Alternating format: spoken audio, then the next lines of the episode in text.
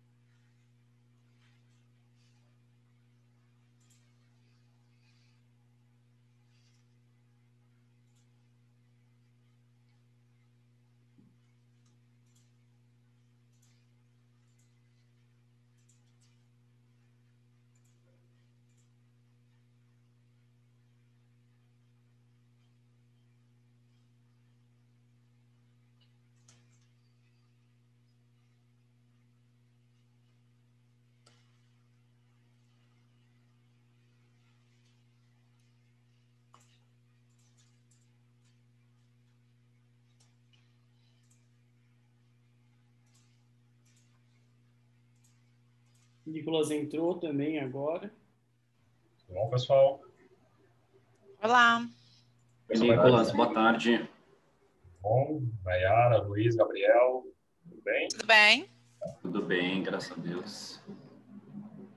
Tem que dar aos pouquinhos ali, com a liberação. Estou liberando o pessoal aqui. Já tem 13 participantes. A gente poderia só esperar mais dois minutinhos? Sim, acho que tá bom, tá tranquilo. A gente bloqueou a agenda, tá tranquilo. Pessoal, vai no timing aí de, de vocês, tá? Show.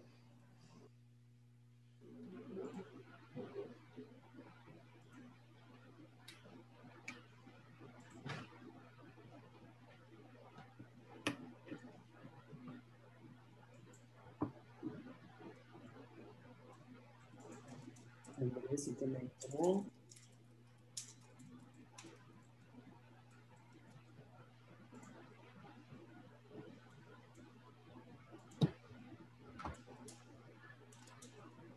Hum,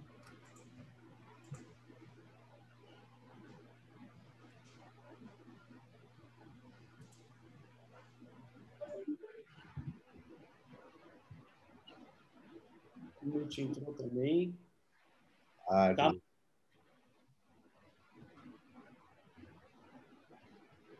Tarde. Eu ouvi um boa tarde aqui, eu tô ouvindo coisas. Calma. Eu falei um boa tarde. Ah, então não, então beleza. Eu tava na outra tela aqui, Rodrigo, tudo bem? como vai, Rodrigo?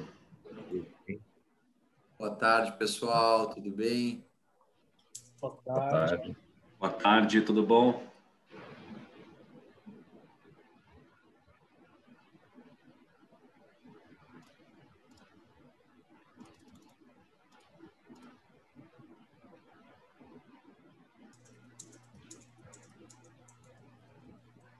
Celso, é, a gente vai compartilhar a apresentação. Aí eu acho que você tem que liberar compartilhamento. Por... Eu tô...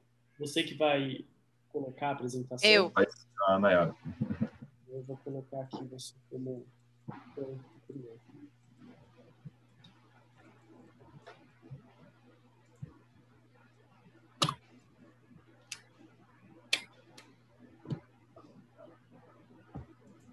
Bom, gente, acho que já demos os cinco minutinhos para o pessoal entrar. Acho que a gente já pode começar a apresentação. Eu queria agra- agradecer novamente a presença de vocês todos para a gente conversar sobre esse tema tão interessante. É um assunto tão importante, né, atualmente, é, que é a questão da diversidade, inclusão. É, o pessoal da A2 Soluções é, concordou aí, topou fazer esse bate-papo com a gente sobre sobre esse tema. Então, a gente vai para mais um talk é, de diversidade e inclusão, que a gente sempre acaba convidando é, uma pessoa, uma organização com destaque dentro desse tema. Então, eu queria é, começar a apresentação primeiro é, falando é, a respeito do, da A2, né?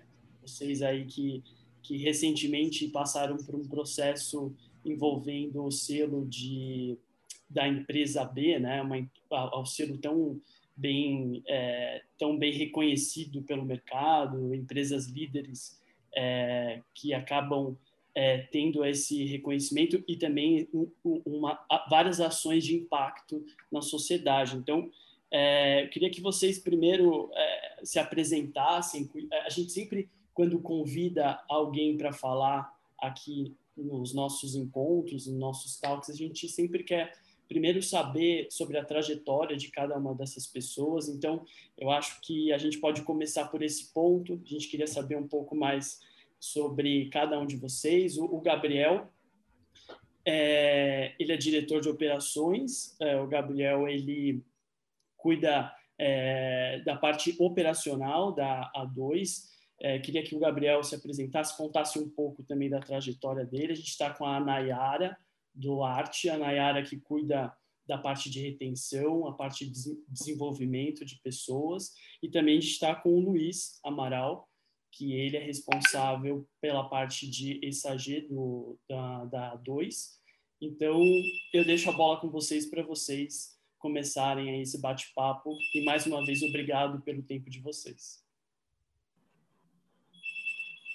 Celso, obrigado aí pela, pela introdução. É um prazer muito grande para a gente estar aqui junto com vocês, né? Debatendo essa causa que para a gente é, é tão relevante, não só para nós, acho que para o nosso entorno, né? Para a nossa comunidade, para o planeta em si. E a gente fica lisonjeado aí de poder trocar uma experiência, como a gente falou, né? No nosso, no nosso último bate-papo, nós não somos nenhum expert nesse tipo de assunto. Na verdade, acho que todo mundo sai ganhando bastante com essa troca aí de conhecimento. Então, para a gente, enfim, estar aqui também é um momento de aprendizado. É, e acho que a ideia hoje nossa aqui é contar um pouquinho mais é, sobre os trabalhos, né, os projetos que a gente vem conduzindo aqui nessa matéria aqui dentro, tá? É, eu vou pedir para a Nai ir passando, aí eu vou falando aos pouquinhos, é, contando, enfim, rapidamente aí é, a nossa história, o que nós fazemos, e aí a gente vai chegar também, enfim, é, na descrição de, de cada um, né? Quem, quem somos nós, tá?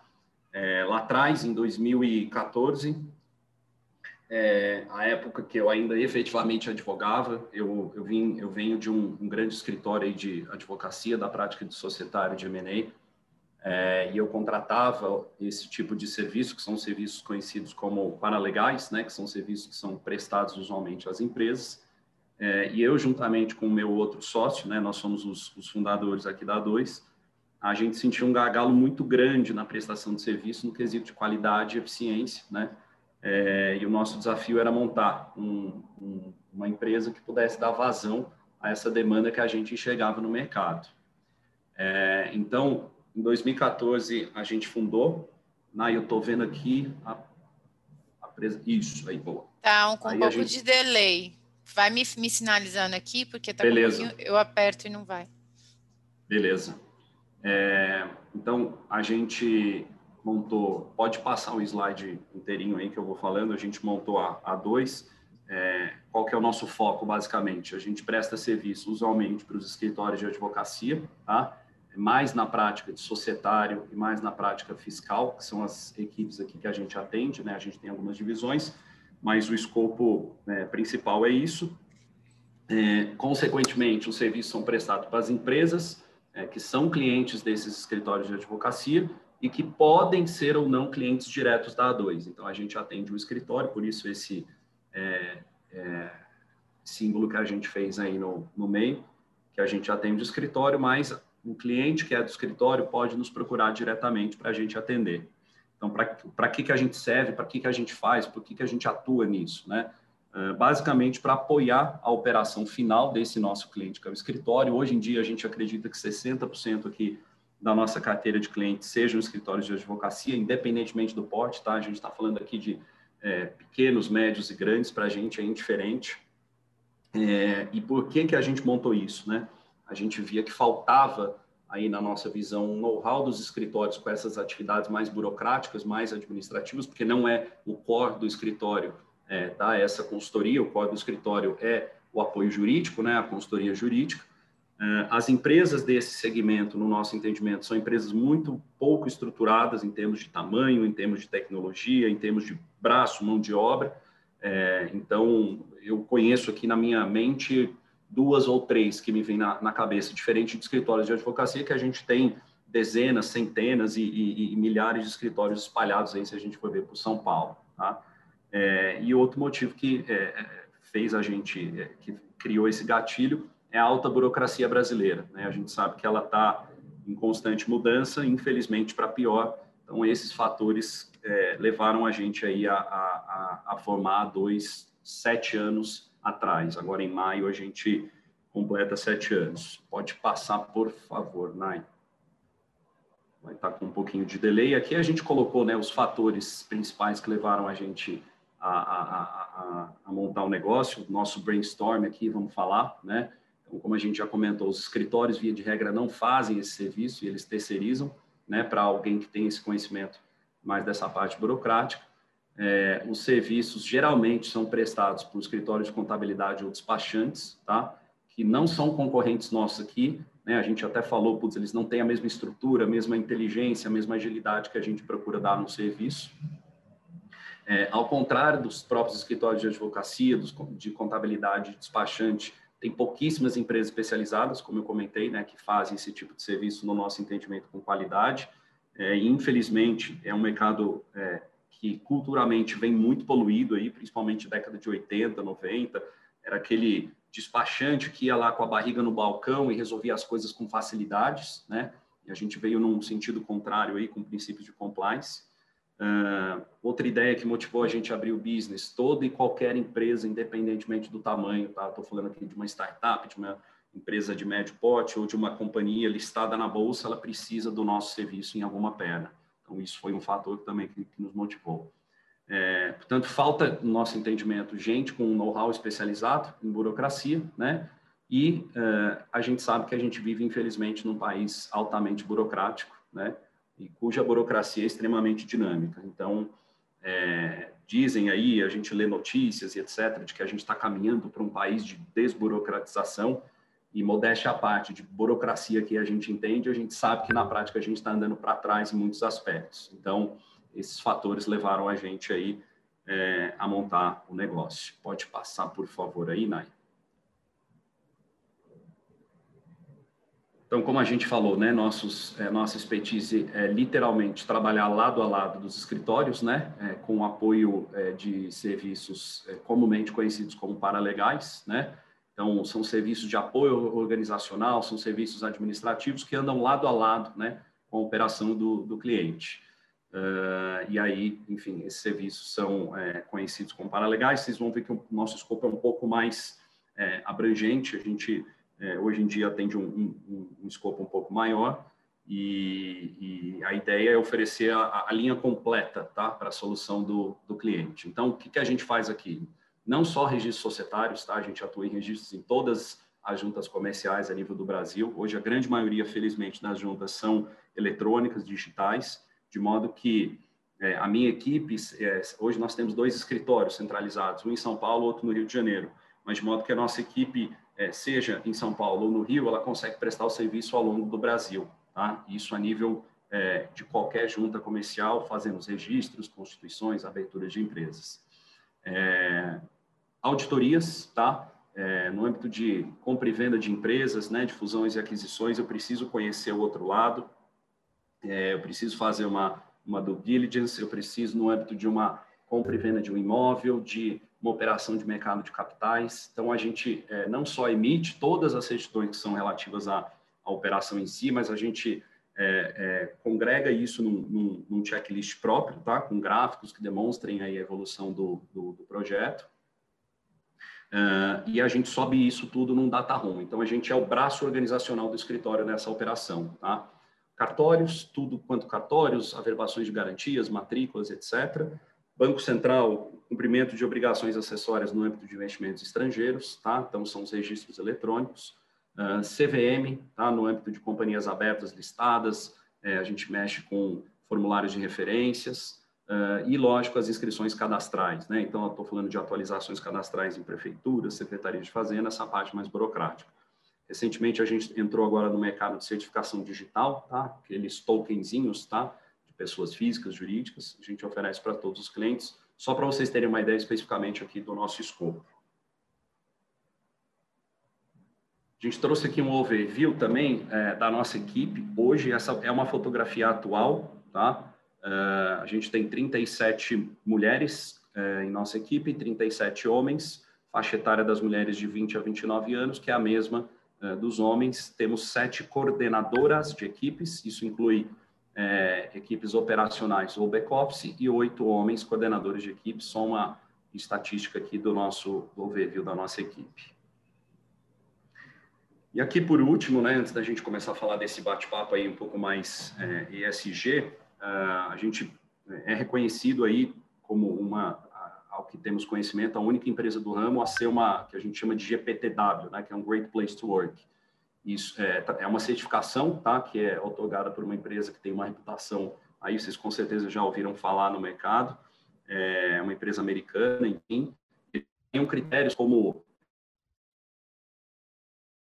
transparência na gestão, autonomia que a organização dá para os é, colaboradores. É uma pesquisa que é realizada anualmente, tá? é, completamente sigilosa. Nós aqui, enquanto é, gestores, não temos visão da, da, votação dos colaboradores. E aí, atingindo uma nota mínima, uh, você é, é, é certificado. Para a gente isso é muito importante, porque é, mostra, né, enaltece um reconhecimento aí nosso frente ao mercado. Nós aplicamos duas vezes consecutivas. Esse ano nós vamos aplicar a terceira. As duas que nós aplicamos, nós fomos reconhecidos, uma, uma certificação bastante importante para a gente também. Tá? Uh, e aqui acho que a gente vai começar a falar né, um pouquinho mais da, da, da gente e aí dos nossos projetos. Né? O, Celso já fez uma breve introdução. É, eu sou advogado tá, na prática de societária, eu tenho especialização em, em direito societário e também em gestão de negócios. É, é a prática que eu encontrei aí para minha vida. Eu gosto de, gerar, de fazer gestão operacional, planejamento estratégico, cada vez mais desafiador aqui nossa experiência dentro da A2. E aí a Nayara e o Luiz vão apresentar eles rapidamente aqui também. Boa tarde, pessoal. Sou Nayara, sou gerente de recursos humanos e de marketing lá na A2. Eu trabalho na área de recursos humanos já há mais de nove anos. É, me considero especialista em todos os subsistemas, conheço todos eles e domino bem, mas gosto mais da área de, de pessoal mesmo, de gestão de pessoas, acompanhamento, retenção, avaliação de desempenho. É isso aí. Estou com o áudio aberto. Tô. Bem, gente, é, meu nome é tá Luiz Amaral, mas é Luiz Guilherme Amaral. É, eu sou caçula da A2, acho que eu fui o último a entrar. Mas a gente tem quase a mesma idade. eu estou na coordenação de compliance e ESG. É, sou formado em Direito pela PUC e atualmente estou estudando Letras na USP. E essa convivência no curso de Letras na USP meio que iniciou um processo de desconstrução que ajuda, me ajudou bastante nessas tratativas ESG. É, ainda não possuo uma especialização, mas acho que me encontrei no direito depois de rodar um pouquinho. E, bem, é isso. Hoje o Luiz ele coordena, né, aqui também esse nosso departamento aqui de compliance e ESG. A gente criou um departamento próprio e ele fica responsável por gerenciar esses projetos aí que a gente, enfim, acredita serem bastante relevantes. Legal. É, pessoal, foi, foi bem interessante vocês é, falarem a respeito do, do direito, né, de, do core business de vocês. Eu acredito que o Nicolas, que também vai apresentar esse bate-papo, a gente vai conversar todo mundo juntos aqui, vai entrar mais nos, nos detalhes, é, a respeito do, da empresa B, do selo de vocês, mas é interessante fazer essa essa relação, né, de diversidade com o direito, porque a gente sabe que existe muita tradição, né, envolvendo a matéria do direito, a, a faculdade, e tudo mais, e é um tema de difícil é, é, difícil debate, né, muitas vezes, ainda mais na nossa área. Então, é muito interessante receber vocês, porque vocês conseguem aí, estão desenvolvendo né, essas, essas ações voltadas para a diversidade, para a inclusão, num, num, meio tão tradicional que a gente reconhece que é o direito, né? Exatamente. Um grande desafio, né, para todos nós. É só complementar um pouquinho aqui, daí que surgiu esse convite. Uh, como a gente acompanha um pouquinho do, da, do desenvolvimento da A2 chamou a atenção quanto que ela tem conseguido implementar efetivamente né, esse, esse desafio, né? Está conseguindo tirar do papel e criando uh, mecanismos e ferramentas para trazer efetividade a esse planejamento, né? Isso acabou chamando muita atenção nossa, que como, porque é, é difícil, né? A gente discute bastante, a gente sabe uh, aonde quer chegar, mas começar a implementar isso, tirar do papel, é sempre o como é sempre uma tarefa muito difícil. E como a gente começou a perceber o quanto vocês estavam conseguindo evoluir e avançar, surgiu esse convite, especialmente, eu acho que casa muito com o nosso time, no momento que a gente está. Uh, é um projeto sendo super bem liderado aqui no escritório, especialmente porque vocês conhecem muito o nosso ramo, né? Vocês saíram do nosso dia a dia aqui, então Acho que vocês têm pleno conhecimento para poder trazer um pouco da experiência, dos certos e dos, dos, dos erros e dos acertos que vocês tiveram, para que a gente possa, quem sabe, cortar alguns caminhos aí e começar a tirar um pouco mais do papel esse, esse nosso projeto importante. E, e até explicando para o pessoal que está ouvindo a gente, é, quando a gente fez os encontros com a A2, é, a gente mostrou que a gente ainda está num momento muito.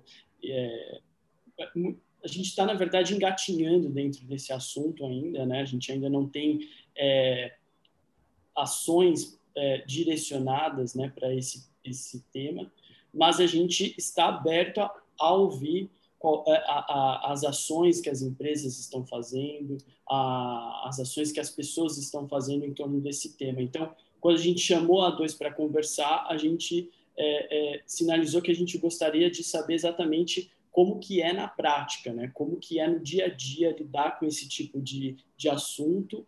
É, e a gente então é, convidou o pessoal, né, para fazer esse bate-papo.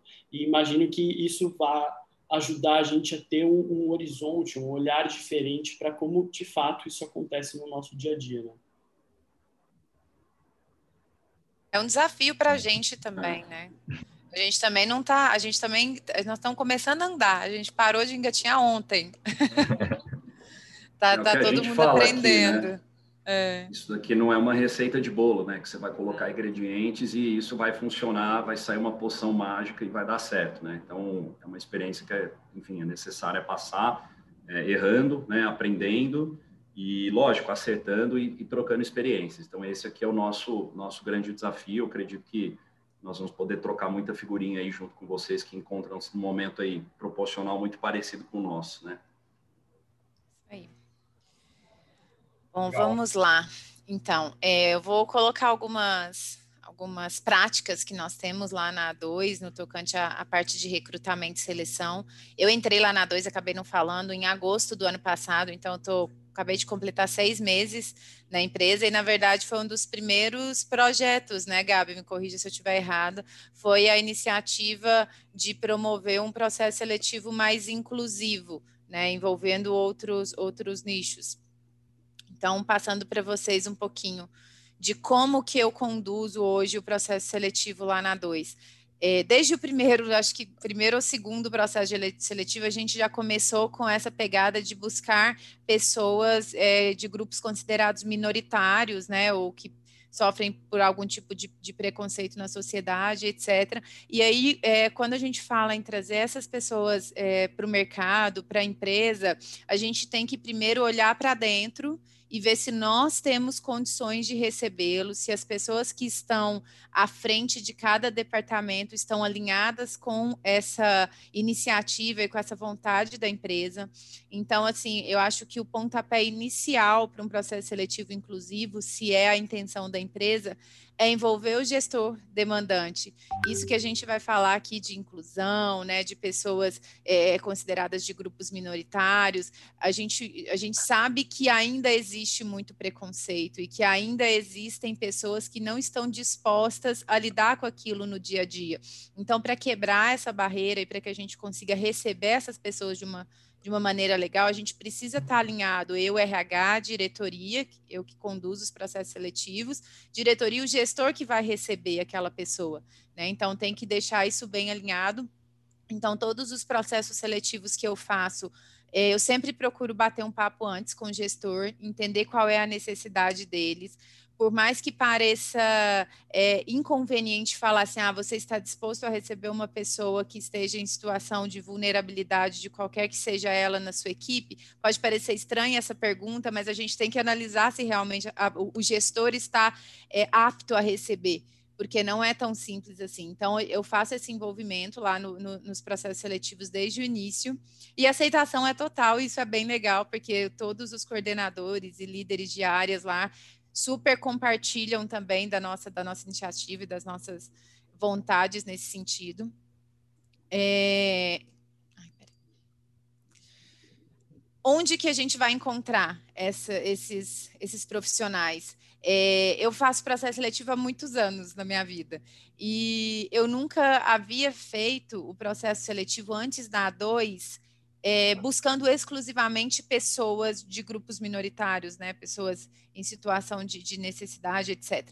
É, e aí eu falei, cara, como eu vou fazer isso? Porque isso nunca foi um, um, um, critério para mim, né? Eu não fazia um filtro, falar, ah, eu não vou contratar essa pessoa porque ela é preta, ou eu não vou contratar essa pessoa porque ela, ela é trans, transexual. Nunca fiz esse tipo de distinção. O meu processo seletivo sempre foi direcionado à competência. Qual a competência que eu preciso, qual a competência que os candidatos me apresentam. E aí eu me vi diante de uma situação nova, que eu realmente não havia feito isso direcionado, agora eu falo, não, eu quero pessoas pretas, eu quero transexuais, eu quero é, mulheres que sofreram violência doméstica, alguma coisa nesse sentido, porque eu quero é, proporcionar para essas pessoas a inclusão, sem que eu deixe de lado a minha necessidade. Né? Então, eu não vou abrir mão das minhas competências, só que eu vou direcionar a minha busca.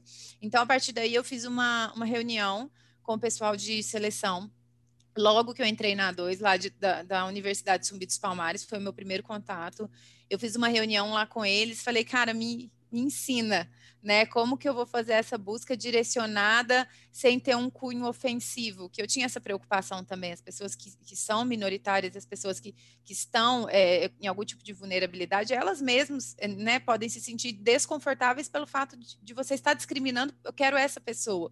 Então, eu tinha essa preocupação de, de fazer essa busca e, e não ter assertividade. Eles falaram, Nayara, É, pode, obviamente, haver pessoas que, que não se sintam confortáveis, mas isso a gente chama é, de discriminação benéfica. Né? Eu estou buscando pessoas que majoritariamente têm dificuldade de se colocar por qualquer circunstância, e, mas eu quero pessoas competentes, né? Não é porque eu quero que, que as pessoas estão é, classificadas como vulneráveis que a gente vai abrir mão das competências. Não é isso. Aí eu fiz uma, uma reunião com eles, na época eu falei com três pessoas lá da Zumbi, foi bem legal a reunião. É, desde então, 100% das nossas vagas eu divulgo lá. Geralmente tem. Alguém falou? Não, né? É, 100% das nossas vagas são divulgadas lá eu tenho um retorno mais positivo em se tratando de vaga de estágio, mas acho que é por causa do perfil de currículos mesmo. É, a gente já, inclusive, tivemos contratações é, vindas da, de, de, candidatos lá, não da universidade em si, mas porque eles captam, é, eles têm foco na população preta, né? Então, eles captam candidatos independente da universidade para manter no banco de currículos. E posterior a isso, a gente falou: ah, vamos tentar trazer uma pessoa trans, vamos tornar essa inclusão mais ampla. E aí a gente encontrou o Transemprego, é um portal do governo, na verdade, e lá é direcionado a pessoas né, transexuais, transgêneros, etc. E aí, desde então, todos os processos seletivos são feitos em plataformas tradicionais, né, Cato, demais universidades e Transemprego e Universidade Zumbi dos Palmares. A gente não tem hoje ainda uma, uma definição de meta, de ter percentual X é, de colaboradores que sejam é, pessoas de grupos minoritários. Hoje isso não, não existe assim desenhado, mas eu não tenho dúvida de que muito em breve a gente vai ter um, um percentual bem significativo. A gente já contratou uma pessoa a partir do, da divulgação do Transemprego, e eu gosto de, de falar dessa contratação em específico, porque quando a gente fala quando eu fico falando aqui nos processos para vocês dos processos seletivos de que eu não abro mão das competências, eu não abro mesmo. Quando eu fiz esse processo seletivo e que eu entrevistei pessoas não trans, né, pessoas héteros, é, entrevistei transexuais, outros, e eu falei, cara, quando eu entrevistei a pessoa, ele até vai participar aqui da nossa reunião é, de uma forma diferente. Eu entrevistei e falei, cara, não preciso entrevistar mais e aí eu conversei com a gestora, nós estávamos alinhadas, ela foi uma das, das gestoras que falou, Ana, eu queria conseguir trazer alguém vulnerável, alguém que, que a gente pudesse dar mais vista realmente para essa questão da inclusão. Eu entrevistei e falei, cara, não preciso entrevistar mais. Eu estou bem tranquila, por mim eu nem te passava outros candidatos, porque eu realmente gostei muito independentemente de qualquer coisa, a pessoa apresentou competências, ela se colocou muito bem no processo seletivo, a, a, a situação dela não foi uma questão, porque isso acontece também nos processos seletivos, né? Mas, enfim, caminhando aqui, vamos seguindo. Nayara, ah. eu só queria destacar duas coisas que você falou que eu achei muito interessante. A primeira foi é, com relação a, ao alinhamento com o gestor, né? Porque também não adianta nada a pessoa passar por um processo seletivo, ser contratada, e aí no final a pessoa vai ficar num emprego que ela não tem ali uma aceitação de fato, né? Ela só foi preencher uma vaga, mas no dia a dia a pessoa não se sente incluída é, ou, ou, ou, sente preconceito no, no, dia a dia no trabalho, né? E uma Sim. outra coisa que eu achei interessante é que vocês é, não têm um percentual até agora para preenchimento de vagas, né? Isso, isso mostra que, na verdade, é, me corrijam se eu estiver errado, mas me parece que o importante é a qualificação, mas sempre focando nas pessoas é, em vulnerabilidade e tudo mais, mas sem focar nessa parte de preencher um número X, Y é, para para divulgar ou fazer uma espécie de uma visibilidade com relação a isso, né? Exato. O foco é você conseguir, é porque o que acontece, assim, e eu até trouxe alguns depoimentos que a gente vai falar daqui a pouquinho. O que acontece ainda, né? A gente, eu não consigo exemplificar isso, mas eu sei que isso acontece. Acontece que as, essas pessoas é, principalmente transexuais, eles nem chegam a ir na entrevista de emprego. Eles não têm nem a oportunidade de mostrar o que eles têm para agregar, de mostrar as competências que eles têm. Então, assim, não é porque eu falei, ah, eu quero ter, no mínimo, vai, 10% do meu quadro de, de, de, colaboradores trans. Aí saio contratando tudo que é trans que aparece. Não é isso. O que a gente, o que a gente quer com esses processos seletivos é trazer as pessoas consideradas vulneráveis e, e enfim, minoritárias pela sociedade a mostrar o seu potencial. Não simplesmente sentar numa cadeira e ocupar um, uma função qualquer. Elas têm que mostrar o que elas têm. E elas são colaboradores como qualquer outro. Se não entregar o resultado, não vai ficar ali porque preenche um percentual de cota. Entende? Não é essa a intenção de forma nenhuma. Mas, é desculpa te, te cortar aqui uma dúvida também. Teve algum trabalho diferente em relação à integração? Recepção ou absolutamente nada. Olha, não sei, teve algum trabalho para uh, sair um pouco da rotina, assim, para fazer a recepção? Uh, absolutamente nenhum. Foi um processo de integração. Na verdade, eu tenho apenas um colaborador trans e os outros que vieram, vieram de pessoas pretas, que, querendo ou não, sofrem menos, eu acho, do que os trans. Né? Hoje em dia, a aceitação e a discriminação é menor, apesar de ainda existir quando falo de pessoas pretas. Então, assim, a gente tem muitos colaboradores pretos e apenas esse colaborador trans ainda, que a gente trabalha para trazer mais, mas foi muito tranquilo. Fizemos processo de integração normal, sem não teve nenhum tipo de tratamento especial, até porque não acho que cabe, não ia deixar a pessoa confortável. Mas eu, falando aqui do processo, acho pegando um gancho que você está falando, Nicolas, é, eu coloquei o, segundo, o seguinte tópico aí, que o processo seletivo ele deve ser conduzido de maneira importante. É, perguntar não ofende, mas o tom com que se pergunta pode ofender. Então, isso era uma preocupação minha até, de de repente falar de uma forma. Eu não sei, cada pessoa lida com a situação, com a orientação sexual de uma forma. Tem pessoas que se aceitam e peita a sociedade, peita a família e, e segue a vida dela. E tem pessoas que não se aceitam. Então, às vezes, não adianta eu aceitar o pai, aceitar, a pessoa não se aceita daquele jeito. Então, é, não é simples você identificar isso em uma entrevista de 30 minutos, 40 minutos, remota que ainda já é um pouco mais, mais delicado. Mas nos processos seletivos eu procuro, de uma forma sutil, e puxando assunto com a pessoa nesse sentido, para ver como ela lida com a própria orientação, entendeu? Com a, com a situação. E tem pessoas que falam é, é, que choram, contam as dificuldades que passaram. Eu tive processos seletivos que eu fiquei muito tempo conversando com a pessoa mais como uma terapia, assim, porque ela contou o que, que ela já passou, outras que, que fala que tem que se vestir diferente na frente da família porque a família não aceita. Tem pessoas que falam disso de uma forma muito aberta. E tem pessoas que agem como naturalmente, fala, cara, eu sou assim, e, e pronto. E aí você vê que que é um, um, uma situação resolvida na vida da pessoa. Então, tem que ter um, um cuidado na abordagem para não ser ofensivo.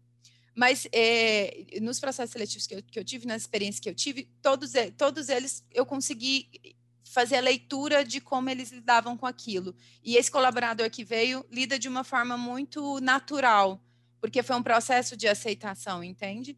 E aí, quando você identifica isso, a pessoa, quando entra, você não tem que fazer um tratamento especial ou um direcionamento especial, não, ele participou de uma integração normalmente com todas as equipes, ele está no nosso índice lá de, de mulheres e homens da empresa, porque com a identidade de gênero que ele tem, e graças a Deus eu tenho um feedback muito positivo dele, inclusive, em relação à equipe, à empresa, o trabalho que ele executa. Você vê que ele é, é, é uma pessoa virtualmente muito motivada. Ele está sempre publicando coisas nas redes sociais e isso mede, né? Hoje a gente fala, como que mede a motivação da sua equipe? Cara, dá uma olhada lá no LinkedIn da pessoa, dá uma olhada lá no Instagram da pessoa. Então, quando as pessoas realmente estão engajadas nisso, no trabalho, etc., posta, naturalmente.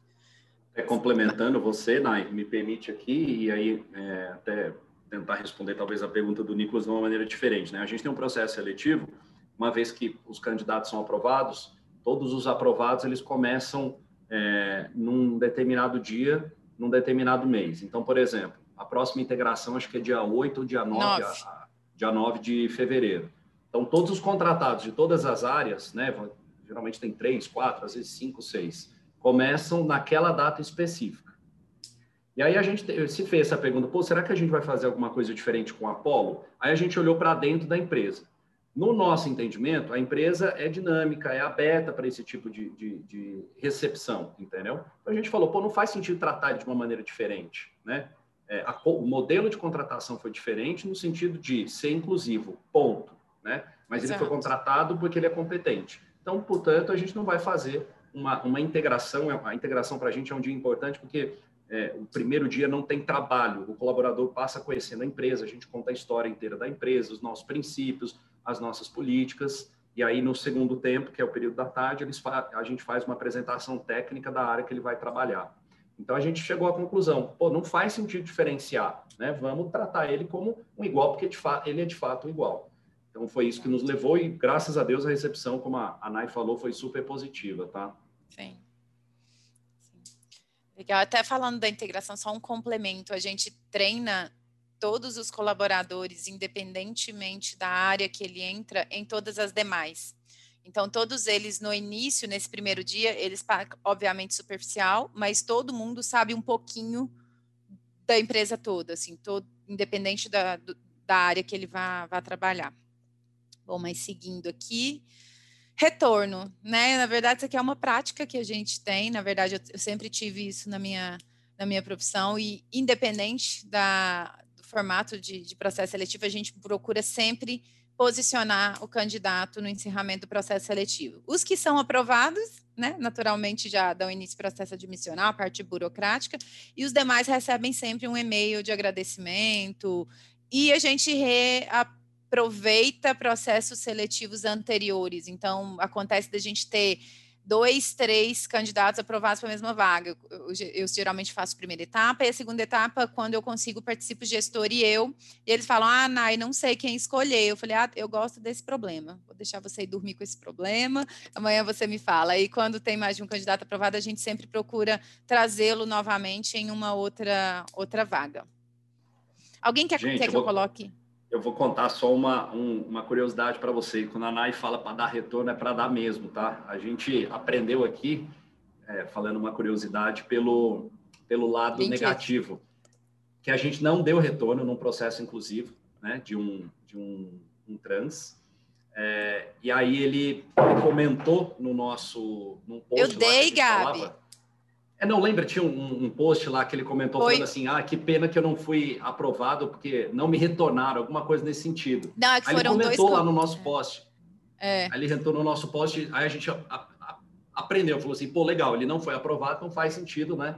Você dar esse, esse retorno. Então foi um exemplo que, enfim, ficou marcado para a gente, tipo, é, independentemente de ser inclusivo ou não, faz sentido dar um retorno porque a pessoa cria uma expectativa, né? Aí ele postou, pô, eu gostaria muito de ter trabalhado com vocês, mas eu, eu não recebi um retorno, um feedback, alguma coisa É porque assim. foram dois, foram dois. Um comentário foi que não teve retorno, realmente, foi um candidato do Rio, e o outro foi de uma candidata trans, mas ela estava agradecendo, porque tinha passado, tinha participado, mas ela tinha, tinha recebido retorno. Ah, então Só porque ela não beleza. tinha passado. E é, eu me lembro desse caso que ela não passou, não foi nem por falta de competência, porque ela estava no último semestre, tipo, faltava dois meses para concluir a graduação e era vaga de estágio, que na verdade ela foi, inclusive, bem no, na seleção. Bom, legal esse bate-papo, justamente para ver essas histórias, né? Porque a gente vai sair daqui sabendo coisas que a gente não pode fazer, né? Tem que fazer, porque senão vai dar errado. Tem. Né?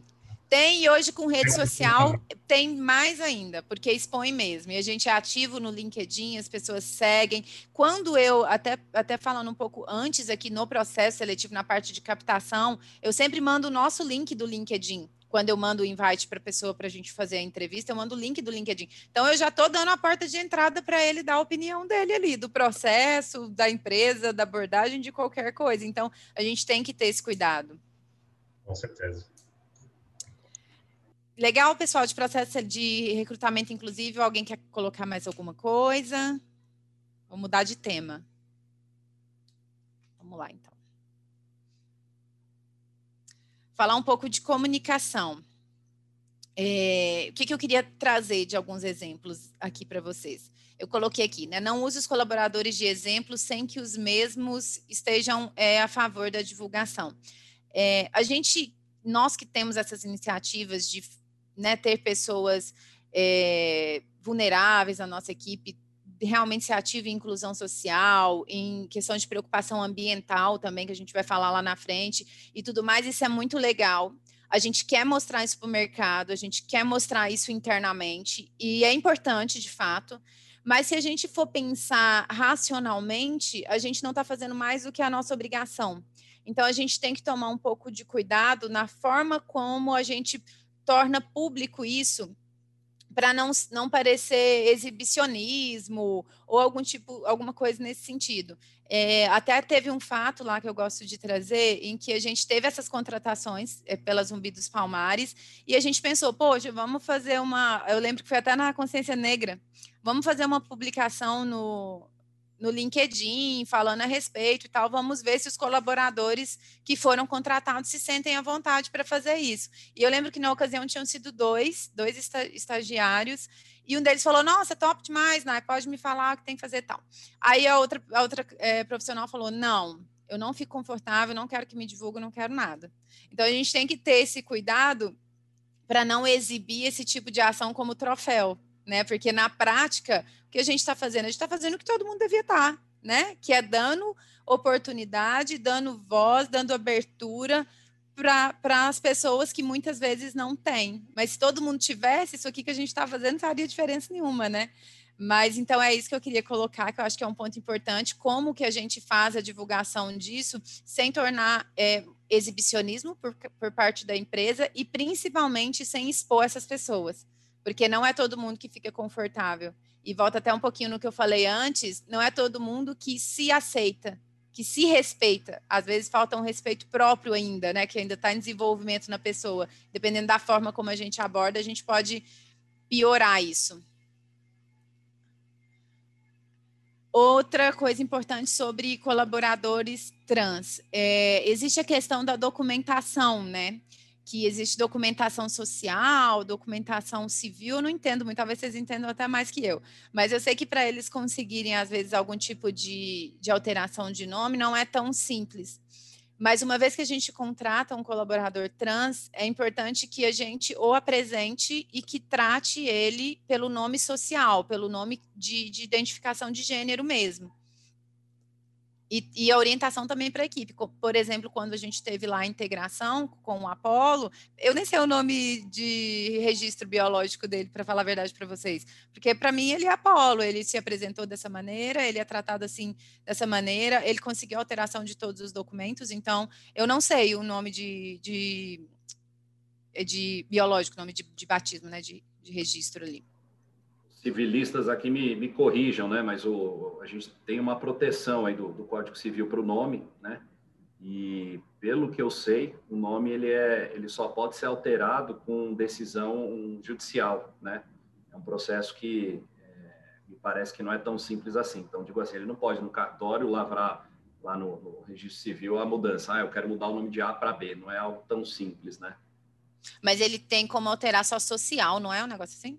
Aí ele não altera para algumas finalidades, mas para faculdades, etc., ele consegue, não é alguma coisa assim. É, eu digo nome mais de registro civil, ao que, ao que me parece, ele não é tão simples. Deu, deu, o nome do RGzinho ali mesmo, é, ele não consegue. É, consegue mas o social, lógico, ele consegue, né? E, e acho que os órgãos, enfim, etc., podem usar o nome dele. Faria sentido. Sim. Eu queria perguntar, fazer uma pergunta, Nayara, sobre esse último ponto agora, se vocês fizeram alguma é, cartilha, alguma coisa nesse sentido para orientar os colaboradores de como tratar as pessoas no, no momento do treinamento, se vocês divulgam algo nesse sentido. Não, não nesse sentido. O que é que nós temos, é, Celso? Nós temos um veículo de comunicação semanal que a gente chama de empatia corporativa. E esse empatia corporativa, a gente manda várias dicas da semana de comportamento. Em alguns momentos, eu, não, eu não, nunca direcionei para esse ponto em específico, de verdade, porque eu não enxerguei a necessidade ainda. Pode ser que em algum momento essa necessidade exista. Hoje, por exemplo, eu tenho só um colaborador trans e ele não, a gente não enfrenta esse problema, graças a Deus, porque em nenhum momento ele foi tratado de uma outra forma mas o nosso veículo de comunicação de orientação para os funcionários de, diversas formas, seja orientação de comunicação de e-mail, orientação de comunicação verbal na estação de trabalho, de uso dos espaços coletivos, essas tudo isso a gente tem esse veículo semanal e no, no próximo mês a gente vai ter uma, um outro veículo que é uma newsletter, é, em que a gente vai ter muita abordagem nessa linha. Né? A gente vai ter uma sessão, é uma revista mesmo virtual, uma sessão que, vão, que vai tratar somente de assuntos ESG. Então, lá com certeza vai ter alguma coisa nesse sentido. Isso aí, vai, eu acredito que essa sessão seja uma das que seja mais frequente, assim, que deve ter todos os meses, porque é realmente o assunto do momento lá na empresa. Não sei se eu respondi a sua pergunta. Falei, falei, falei. Ótimo. Ai, peraí. Desculpa. E dê voz aos colaboradores. Né? Há muito que se aprendeu onde menos se espera. É, a, isso aqui foi até um aprendizado, acho que a gente sempre carregou isso desde que eu estou na A2, por exemplo, eu vejo muito isso. Lá não existe, eu não vejo em nenhuma, mesmo na, na alta diretoria, é, sentença, né? É assim tem que ser, pronto, acabou e, vai igual abaixo. Eu, eu, pelo menos, nunca visualizei isso lá na A2 de maneira nenhuma. Mas, é, depois de um, de um de um evento que a gente teve a partir do comitê da empresa B, que o Luiz vai falar daqui a pouquinho, a gente teve um formulário em que a gente queria a opinião das pessoas sobre vários assuntos relacionados à inclusão e preocupação ambiental, etc. E aí, desse formulário, que era bem direcionado do nosso ponto de vista, vieram muitas outras coisas que a gente não esperava. Então, na verdade, ele virou quase uma pesquisa de clima, assim, veio muita contribuição dos assuntos, mas vieram muitas outras coisas também que fez com que a gente repensasse algumas ações, ou então pensasse em novas ações. Então, a gente precisou, na verdade, achando que o formulário ia vir meio que com algumas sugestões e algumas ideias baseado no que a gente estava pedindo, e a gente precisou programar uma reunião para falar sobre as respostas daquele, daqueles formulários, porque o pessoal veio trazendo muita, muita coisa, muita informação, sugestão, crítica, muita coisa, assim. Então, é, é, importante que a gente tenha esse, esse canal e que realmente as pessoas se sintam à vontade para buscar sem sofrer represália, né? Sem achar que aquilo pode prejudicar ela de alguma maneira na posição que ela ocupa, etc. Então é muito importante fazer o nosso papel de inclusão, dar o nosso norte, mas é importante também ter a devolutiva do ponto de vista das pessoas que mais são atingidas, né? Entre aspas, que é a equipe como um todo, a empresa como um todo. E daí, né, é, pode interromper aqui novamente, acho que entra um pouco do que a gente conversou, né, porque o recrutamento, ter uma política de recrutamento, inclusive, é importante. Mas se a gente não trabalhar a cultura da, da empresa, nada adianta, porque essa pessoa vai ficar três, seis meses e, e não permanece. A cultura vai estar ali, vai estar silenciosa, mas não vai receber bem, né? Então, de alguma forma, a gente sabe que top-down não, é, não funciona, então é um trabalho diário, de longo prazo, de anos, até para a gente conseguir efetivamente mudar um pouco da cultura uh, e do ambiente, né, para permitir que literalmente os colaboradores tenham voz e falem, Sim. sintam à vontade, que, que aquele ambiente se torne um bom ambiente de trabalho, que ela sabe que não vai ser recriminada por qualquer ato, ação ou, ou opção que ela tenha. Então, isso a gente sabe que é, é um desafio diário, né? E, eu, sinceramente, não sei como que a gente pode, quais medidas que a gente pode fazer para tentar impulsionar né, esse tipo de cultura dentro da, da empresa. É, a mudança de cultura, eu acho de verdade que é, acho que é o desafio maior de qualquer empresário, assim, quando você identifica que precisa fazer uma mudança de cultura é muito difícil. Primeiro, porque você mesmo tem a cultura, né? Então você precisa fazer uma, um autoconhecimento seu e, e pensar, poxa, o que que eu, é, enquanto gerente, diretor, mesmo coordenador, à frente da equipe, à frente é, das, dos projetos e tudo mais, como que eu posso mudar a minha postura para melhorar essa, essa cultura? É um processo demorado e constante, na verdade. Assim, eu entendo que a comunicação recorrente e assertiva é o principal. Assim, não adianta a gente vir aqui, por exemplo, eu vou lá no nosso veículo semanal de empatia e falo, pessoal, a partir de hoje nós não podemos fazer isso e isso, isso, sendo que até ontem todo mundo fazia e não tinha problema nenhum. Não vai ter efetividade. Se aquilo não for uma constante, se eu não estiver envolvendo as lideranças, se eu não mostrar o porquê que a gente está mudando de, de posicionamento, o quão aquilo é melhor para o nosso dia a dia. Então, aos poucos, e levando, e assim, acho que não tem muita receita também você fala assim, ah, Nara, o que, que eu posso implementar? eu acho que cabe mais um estudo de público, de conhecer as pessoas, é, de saber o, onde está o calo de cada um e ir aos poucos implantando é, ações, identificando pontos específicos para atuar e aos pouquinhos. Não tem muita receita de bolo, não, nesse caso. É bem difícil. Nayara, essa parte que você está dizendo aqui sobre voz aos colaboradores, isso tem a ver com a formação de algum grupo para debater o tema da diversidade, inclusão. É, é o momento que as pessoas vão discutir. Como, como que funciona na prática esse essa voz aos colaboradores? Tá. Eu vou segurar a parte dessa questão da reunião, porque o Luiz vai falar daqui a pouquinho, mas eu vou falar de uma forma mais genérica, tá? Então, falando assim, Ana, existe um momento em que essas pessoas têm abertura para falar? Existe, mas eu não vou falar dele agora, que o Luiz vai falar daqui a pouquinho. Mas o que eu estou querendo dizer de uma maneira macro é que você consiga, de alguma forma, proporcionar um canal em que as pessoas tenham liberdade e tranquilidade para trazer alguma contribuição ou que seja uma opinião. Então, assim, é, assim ah, Nara, eles têm um canal para eles mandarem sugestões? Tem o nosso portal. Mas eu, eu tenho certeza que hum, vai 70% no mínimo, Gabi me corrige se eu estiver errada, estou jogando 70%, mas talvez mais, dos colaboradores hoje, eu sei que eles se sentem à vontade para me procurar, para procurar o Gabi ou o Andy para falar, cara, esse processo aqui não está funcionando do jeito que está cara, eu acho que a gente está tendo um problema de relacionamento na equipe do fulano. O que, que a gente pode fazer? É dar, na verdade, liberdade e conforto para que essas pessoas venham até nós trazer alguma situação. Eu tive recentemente um momento em que alguns colaboradores me procuraram para trazer uma situação que eu não esperava. Eu não esperava, não vou entrar no detalhe do que foi, graças a Deus foi resolvido, está tudo certo, mas foi um negócio nessa linha que envolvia a questão é, social e também é, o estudo que a gente está falando aqui, e eles vieram conversar comigo e foi uma troca muito legal. Eu levei para quem poderia nos ajudar e a gente conseguiu solucionar de uma maneira bacana.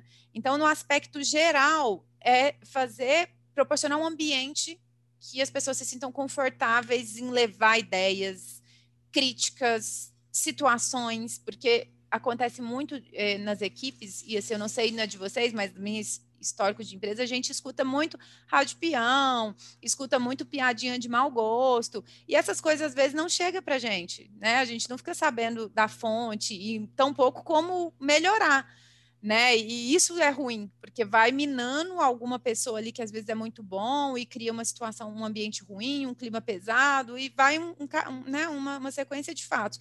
Mas se eu tenho uma pessoa nesse meio que ouviu, que viu, que presenciou e essa pessoa se sente confortável em levar isso a, a, a, a algum lugar que possa proporcionar alguma melhoria, eu já abri o meu canal de comunicação, já estou ouvindo meu colaborador, sem um processo necessariamente. Perfeito. Beleza? Então, vamos lá.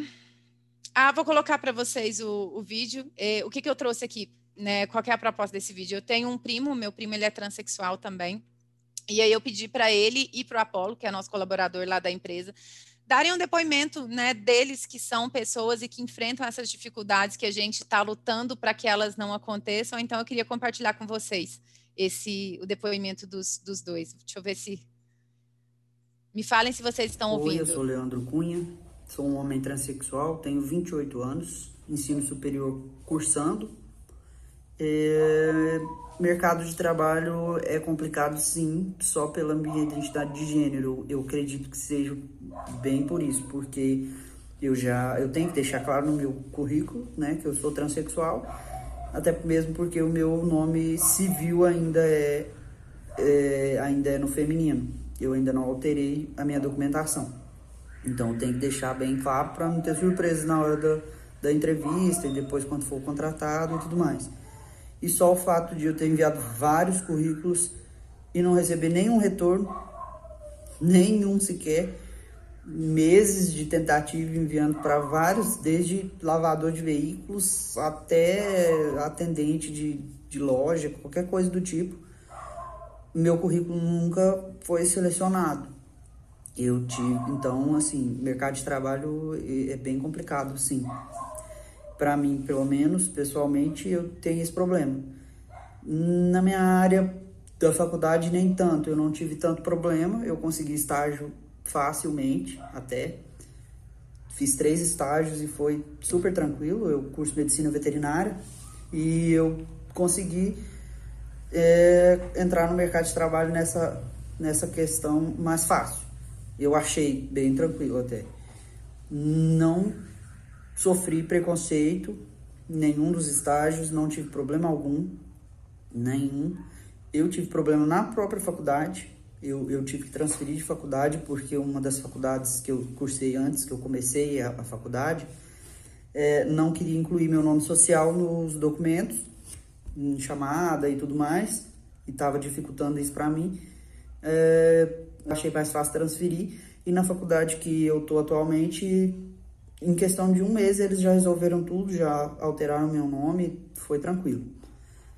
E a minha a mensagem que eu deixo para o pessoal das empresas, é, independente da nossa identidade de gênero, do, da orientação sexual, nós temos competências, tanto quanto, tanto como qualquer outro profissional. Então, eu acho que julgar a gente pela identidade de gênero é um erro, porque você pode estar tá perdendo um grande profissional por causa disso. Então, eu acho que a gente merece a chance de, de mostrar que a gente é competente é Eu sou Apolo, sou um homem trans, é, tenho 25 anos e sou estudante de administração. Passei por uma situação de preconceito por conta de orientação sexual em uma empresa e por ter sido um, uma, uma situação muito velada, me deixou com uma sensação muito grande de impotência, né? A caminhada para me recolocar no mercado de trabalho depois da mudança de nome e gênero nos meus documentos, foi uma caminhada muito árdua, de muitas portas fechadas e de muitos nãos, o que me faz valorizar de uma maneira muito mais intensa a minha oportunidade de trabalho. É, ganhar a oportunidade de ocupar um espaço enquanto homem trans é, tem um peso muito grande na minha vida e acredito que na vida de qualquer pessoa que está marginalizada. Porque quando eu ocupo um espaço, todas as pessoas que estão marginalizadas junto comigo ganham aquela oportunidade, ganham a oportunidade de ocupar um espaço como aquele. É por isso que quando eu ganho um voto de confiança, eu abraço essa oportunidade com muito mais força do que eu já abracei um dia antes de passar pela transição. A grande questão é que pessoas marginalizadas, como eu, são pessoas, são pessoas que têm a dignidade negada, mas nós só somos dignos. É, eu sou digno, sou competente e sou digno de um voto de confiança. Acho que é isso que uma pessoa marginalizada precisa de um voto de confiança e de ser humanizado. É isso, pessoal. Queria compartilhar com vocês o ponto de, de vista, né, de quem vive na pele a dificuldade de uma recolocação.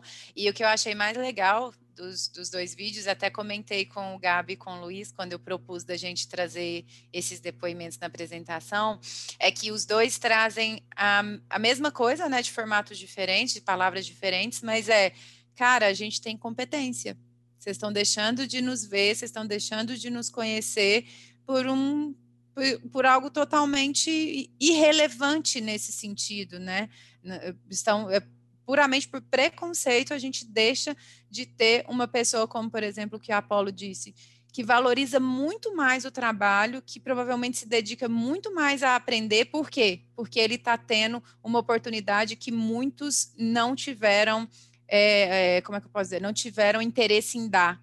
Né? Então, eu acho que a inclusão é, é um ganha-ganha total. Assim, a gente conseguir trazer essas pessoas para a empresa é, sem a menor dúvida, bom para a gente e bom para essas pessoas. É isso aí. Espero que vocês tenham gostado. Nayara, deixa eu te interromper aqui um pouquinho para fazer uma pergunta. Claro. É, primeiro, essa, trazer os depoimentos é sempre muito impactante, né? Principalmente é, quando a gente é, visualiza o quão longe nós estamos da realidade né, desses homens trans. E deixa eu perguntar uma coisa, talvez eu esteja dando alguns pulos, né? Mas vou me dar o, direito aqui de perguntar e é uma pergunta só para ti, uma pergunta para o Gabriel, para o Luiz, para vocês todos. É, quando a gente fala de diversidade e inclusão, né, e a gente começa a falar com outros parceiros, a gente trouxe aqui um parceiro que ele fazia uma diferença bem legal de, ah, uma coisa é ter diversidade, outra coisa é efetivamente ter inclusão. E agora tu estava falando um pouco sobre inclusão, eu queria é, fazer uma pergunta para vocês, né, que vai além da questão da, da seleção e da comunicação, é o quanto, na verdade, a gente tem, por exemplo, da experiência que vocês estão tendo, né? Porque está todo mundo crescendo, está todo mundo hoje eh, trabalhando para melhorar né, isso dentro de cada empresa. E eu queria, talvez, ouvir de vocês é, o quanto vocês estão tendo, talvez, de desafios em relação à retenção dessas pessoas. Né? A gente vê, por exemplo, no mercado da advocacia, uma das retenções mais, uma das dificuldades de retenções mais fáceis de se visualizar é de mulheres grávidas, mulheres que têm filhos pequenos, por exemplo, né? Aquelas que, por exemplo, optam por sair para se dedicar um pouco mais para o filho, para a filha pequena, geralmente encontram uma barreira, uma dificuldade muito grande para voltar para o mercado de advocacia. Isso, claro, num exemplo que está próximo de mim, que eu consigo trazer aqui para o debate. Mas tudo isso para contextualizar a questão é o que, que hoje vocês têm, digamos assim, é, debatido é, e o que, que vocês têm talvez feito internamente para ajudar na retenção né, dessas pessoas. E daí eu pego um gancho com um dos exemplos que vocês trouxeram. Vocês trouxeram, ah, a gente tem uma ferramenta que é uma ferramenta importante para ouvir as pessoas, para ouvir sugestões, que vem sugestões, na verdade, de tudo quanto é tipo, sugestões que a gente nem esperava. É, além de ter uma ferramenta de receber sugestões, é, geralmente as pessoas, obviamente, elas se sentem mais é, participantes, se sentem mais é, parte, incluídas, no momento em que a gente dá um retorno para elas, né? Tal como na seleção. Então, como vocês têm, é, em exemplos, assim, talvez se organizado internamente para dar esses retornos, retornos efetivos, digamos assim, não retornos meramente formais, ah, adoramos receber sua sugestão, vamos pensar né, para o futuro, como é que vocês conseguem é, lidar, digamos assim, com toda a rotina do dia a dia da própria atividade fim de vocês, mas essas demandas é, que são, digamos assim, necessárias para a gente ter inclusão de verdade, né? É, posso falar, Gabi? Quer falar? Posso falar? É o seguinte, na questão de quando eu falo de liberdade de vir e trazer é, problemas, sugestões, etc., é, 100% dessas pessoas que vêm trazendo, elas têm retorno. Tá, eu vou te dar um exemplo desse fato que aconteceu comigo recentemente, em que alguns colaboradores me procuraram para tratar uma situação. Falei, gente, eu preciso de um tempo, porque eu não consigo solucionar isso agora, vou levar adiante e volto com vocês. Existe um procedimento para esse fim? Não. Fala assim, ah, qual que é o procedimento? Não, o procedimento é receber, absorver, se eu posso resolver ali, já dou o retorno para a pessoa. Não posso, levo para quem pode e devolvo para a pessoa. Então, assim, todo mundo tem retorno. Não é todo mundo que tem um retorno que gostaria de ter. Isso não tem como em qualquer lugar. Mas quando a gente fala de comitê, que aí eu vou deixar para o Luiz te explicar um pouquinho mais na frente, que ele vai falar de comitê de empresa B, que é específico, direcionado e que as pessoas trazem e tem retorno ali dentro, é, ele vai falar. Mas em tratando-se de assuntos fora, é, quando eu falo de abertura que a empresa dá, é tudo individual. E a gente procura dar o retorno dentro do possível. Por exemplo, se alguém vier trazendo alguma situação, vou dar um exemplo bem, não aconteceu, tá? Vou dar um exemplo aqui. De alguém que cometeu uma falta e que essa falta poderia ocasionar em uma advertência disciplinar, por exemplo, tá? Vou dando um, um exemplo aleatório. Eu não vou dar o feedback para a pessoa que me trouxe o problema dizendo que a outra foi advertida. Isso não é eu não entendo como correto. Eu vou estar expondo a pessoa. O meu feedback vai ser: muito obrigada por você ter passado. A gente já sinalizou e tomamos as ações, as providências para que não aconteça novamente. Agradece, é isso. Quando cabe um retorno efetivo de alguma ação que a gente tomou, alguma mudança que teve de, por exemplo, escopo de processo, ah, a gente vai mudar o processo a partir da sugestão do Luiz. O Luiz deu uma sugestão, tem mais sentido, a gente entendeu. Luiz, obrigado, a gente vai implantar isso a partir do que você está trazendo. Enfim, então a gente trata realmente cada informação trazida, seja sugestão, crítica, reclamação, qualquer que seja ela, mesmo denúncia, é, de maneira individual, e a gente retorna todo mundo. Não é um volume também tanto assim, nossa, toda, a cada né, 10 minutos vem, não, senão a gente precisar, precisar de um outro setor da empresa. A gente consegue hoje atender essa demanda mas é feito nesse formato, de forma individual mesmo. Se eu puder complementar um pouquinho aqui, né, é, e fazer uma conclusão, é, é, não só dar voz, né, mas fazer a pessoa ser ouvida e dar encaminhamento, uma resposta justificada. E acho que todo mundo acaba acompanhando, né, é, questões relativas à retenção de talento. Disparado, o salário não está lá na frente, né? Os principais não. pontos são uh, liberdade, o colaborador se sentir parte do sistema, se sentir que contribui e certamente fazer com que se crie um mecanismo que ele é, tenha voz e, e, possa contribuir efetivamente, não só questões de diversidade, mas questões mais amplas, sistemas, processos, procedimentos da companhia. Eu acho que tudo isso são mecanismos que acabam ajudando ali uh, no quesito de retenção de talentos. Né? Sim. E tem muita, na verdade, o Gabi pode até me corrigir também se eu estiver falando bobagem, mas no, no orçamento que a gente está finalizando de 2020, tem muitas ideias em, é, ali colocadas com o propósito exclusivo de reter e motivar pessoas, né? Na verdade, a gente que é de RH fala que ninguém motiva ninguém. A gente conhece a pessoa e descobre o que que qual é o, o fato ou a forma de abordagem ou como que aquela pessoa se motiva. E aí a gente tenta proporcionar isso de uma forma para que a pessoa tenha motivação. Mas isso é um, um projeto é, que está caminhando na A2, né? E a gente tem muita iniciativa com programas de retenção ligados à equipe, assim, mas em, em aprovação, né? Alguns ainda não foram implantados e eu não sei se serão nesse momento, mas a gente está com bastante ideia. Até falando um pouquinho, não sei se tem muito sentido, mas um dos, dos principais pontos para a gente conseguir motivar uma equipe é a gente conhecer uma equipe. Então, não adianta eu querer motivar a, a uma colaboradora minha se eu não a conheço verdadeiramente, só de pouco tempo, pouco convívio, agora é remoto, então é mais difícil e tudo mais. Então, eu acho que o pontapé inicial e mais forte que a A2 tomou nesse ano em relação à retenção e a desenvolvimento de, de pessoal foi a aquisição de uma plataforma de, de mapeamento de perfil. Então, a partir daí, a partir desses resultados, a gente vai aplicar um um, um, mapeamento de perfil em todos os colaboradores e esse mapeamento vai me trazer um pouco, na verdade muito, ele é bem, ele é bem assertivo, ele vai me trazer é, qual, como que é cada pessoinha, né? Cada pessoa lá da empresa, como que ela é. Isso vai dar um norte para mim enquanto RH, mas também para cada gestor. Então, de repente, a abordagem que eu vou fazer com o Gabriel para eu tratar uma, um assunto, eu tenho que fazer a mesma, a mesma, o mesmo assunto de uma forma totalmente diferente com o Luiz. Então, essa ferramenta, independente né, de, de presentinho no final do no presentinho de aniversário, essas ações minoritárias de, de retenção, isso é extremamente importante, porque se eu consigo tratar a pessoa no dia a dia de uma forma que eu, conhecendo o perfil dela, sei que vai ser assertivo, isso aí eu já não preciso de muito mais investimento, eu preciso de treinamento e capacitação de liderança para que eles consigam fazer isso bem feito. Mas se eu conheço o perfil, isso aí já, já ajudou bastante. Isso foi o, o o investimento maior, eu acho, da A2 de, de cara, né, Gabi? De, de que já bateu o martelo antes mesmo de fechar o orçamento todo, a gente já está em processo de implantação disso, que é o mapeamento das pessoas.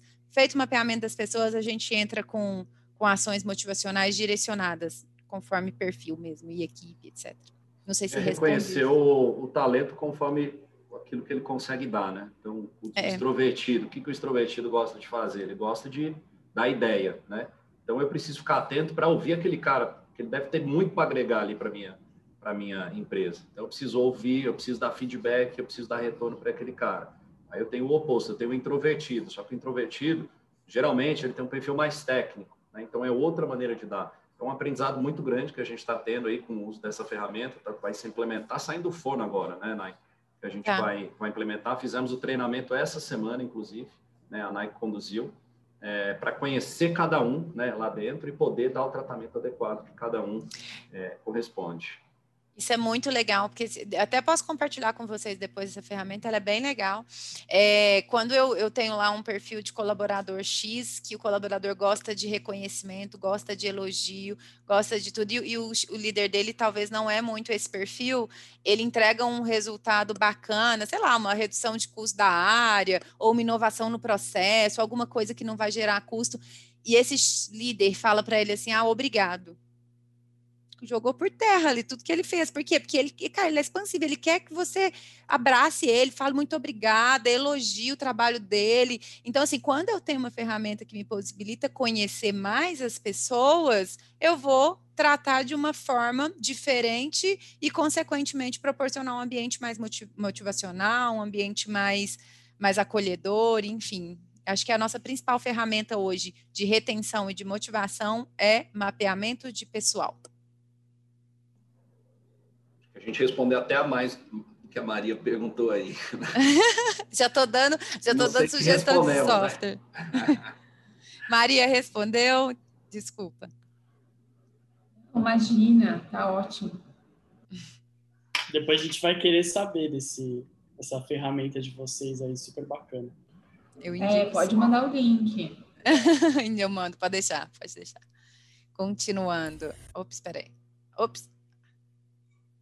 Luiz, passei a palavra. Agora é minha vez. Bem, é, eu vim para dois para tocar essa área de ações ESGs. E a primeira, que foi pensada até antes da minha entrada, é o PISA, a Proposta de Inclusão Social da 2. E o Nai pode passar aí.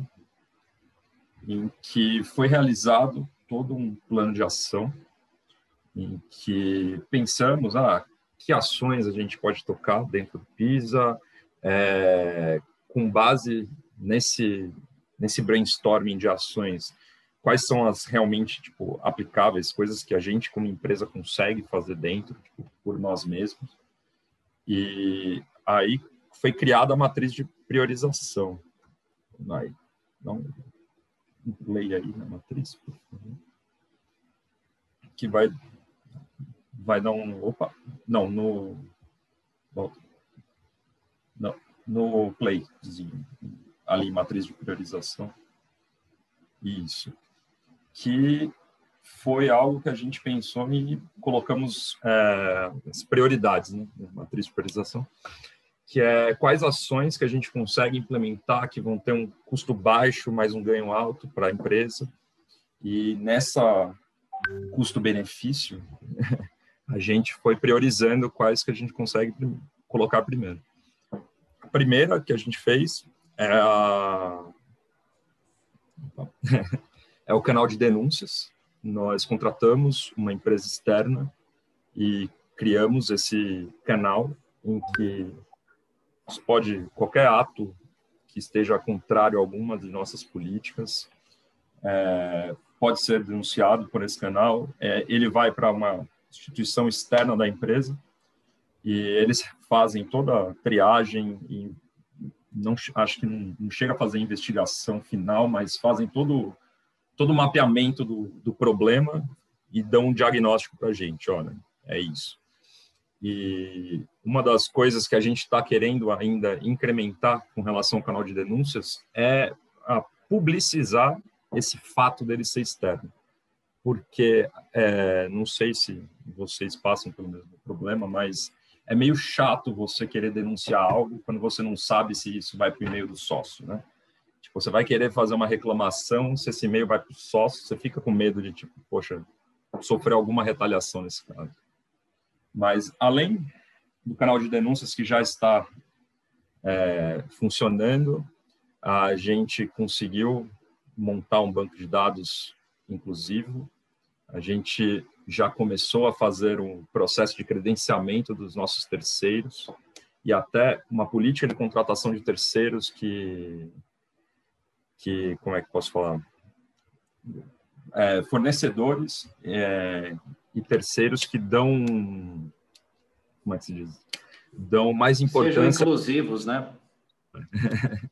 que trabalhem com minorias e tudo mais. Aí só complementando, o Luiz, qual foi o critério? Né? A, gente, a gente vai falar agora da composição desse comitê. O comitê ele debate esse tipo de causa, né? que é o comitê que a gente chama de, de ESG. E o primeiro projeto que a gente implementou desse comitê é o projeto que a gente julgou mais relevante. Cara, o que, que a gente precisa mudar hoje na fotografia para sermos uma empresa mais inclusiva?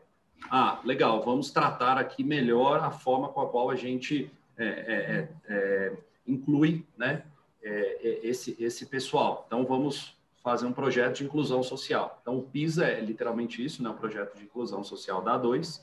E aí, como o Luiz estava falando, né? o que, que a gente fez? A gente colocou um cronograma da, de ações que, ao mesmo tempo, fossem é, causassem maior número de impacto e tivessem o menor investimento possível. Essas ações seriam as que, as que seriam prioritárias para nós, que foram é, é, essas aqui que estão aqui, não vou falar, talvez uma por uma.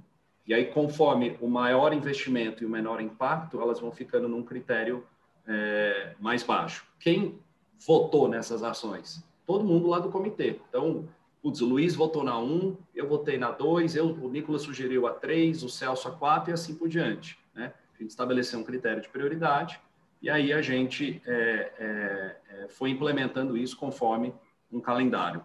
Acho que não, não, precisa a gente trazer todas aqui, senão a gente vai perder um tempo. Aí, Nai, pode voltar e aí o, o Luiz comenta aí as, as últimas fases. Se se me permite, antes de até... Mudar, lógico, lógico. Deu para perceber um pouquinho ali no painel anterior.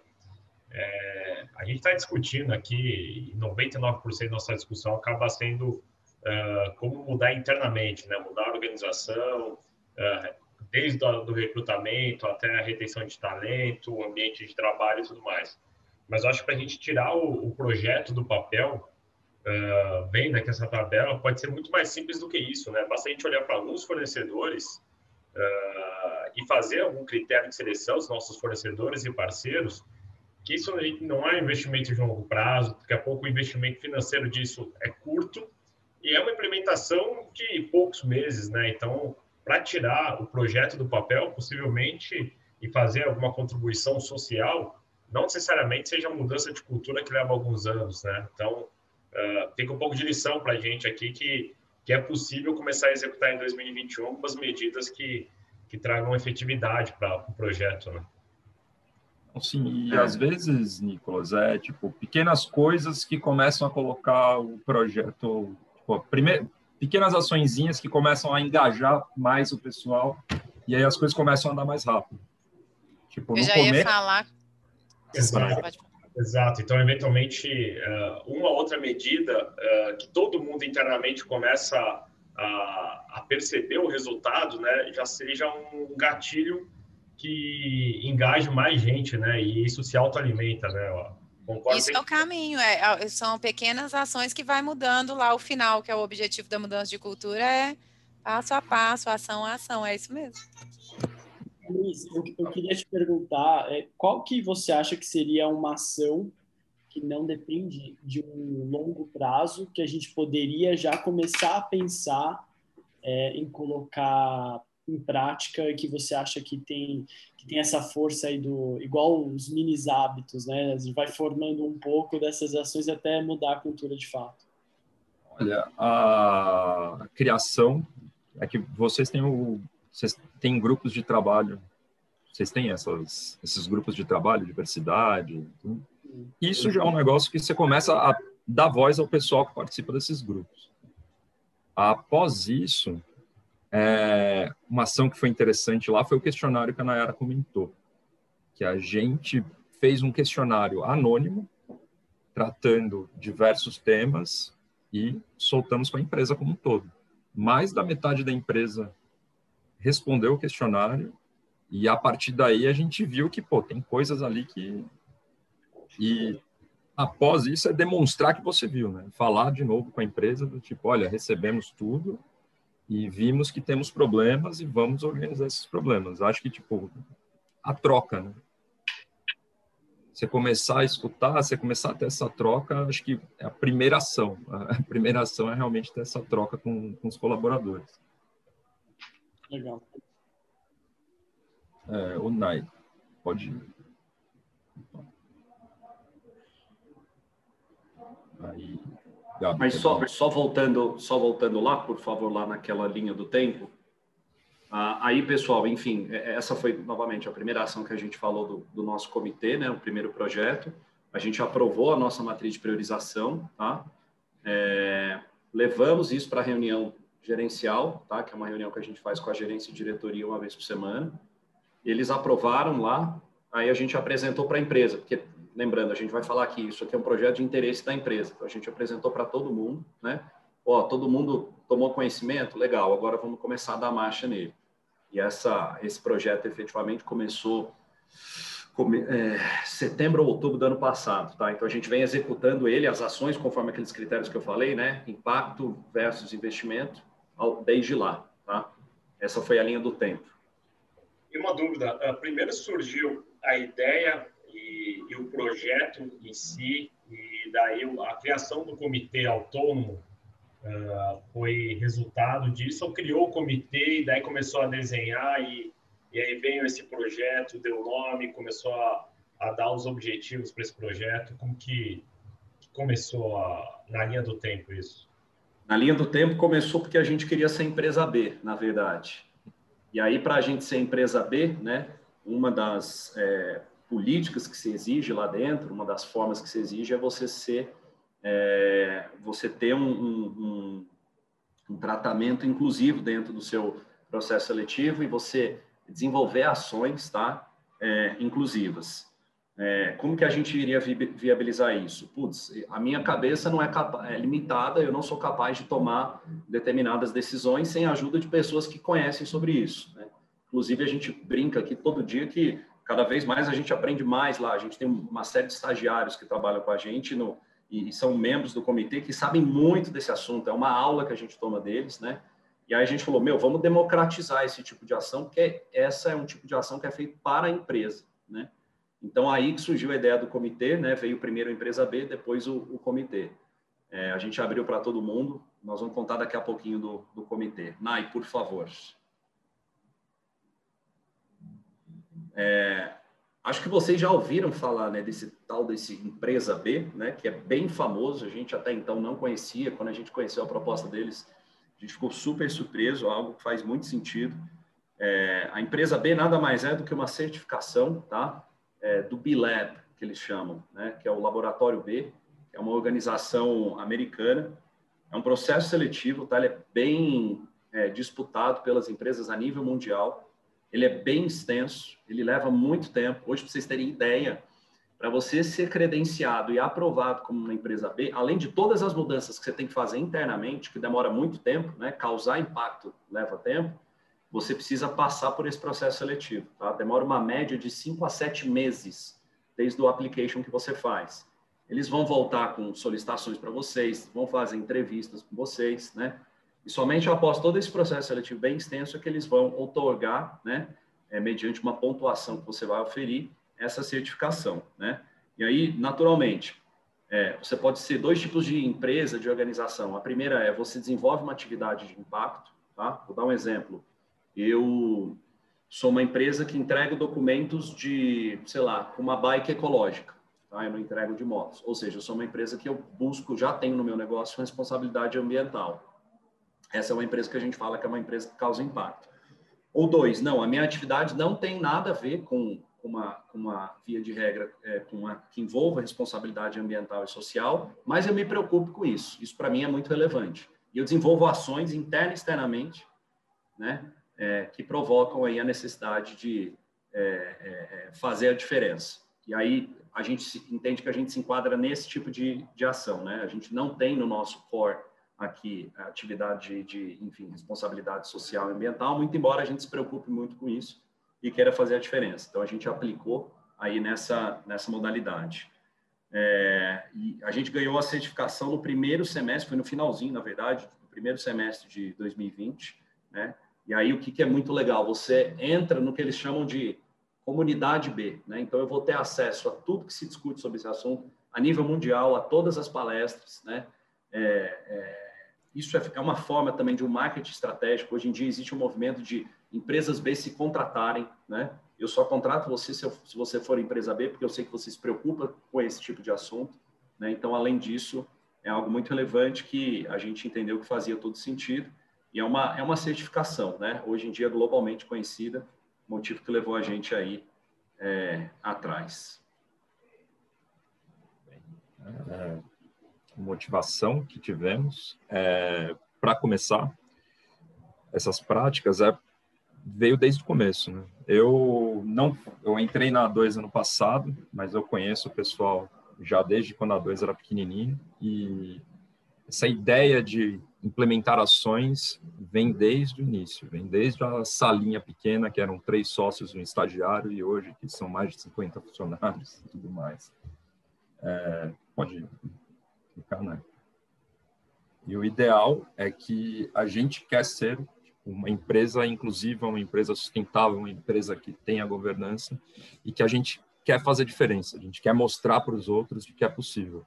E a meta desenhada foi a certificação de empresa B. Mas essa meta não é o final. Opa, voltou. Pode passar, Nai, por favor.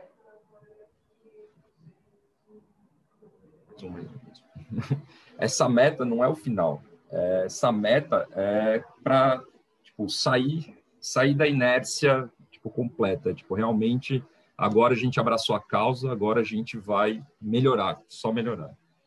E nosso objetivo final, no fundo, é mudar a cultura não só da empresa, mas de todos os colaboradores.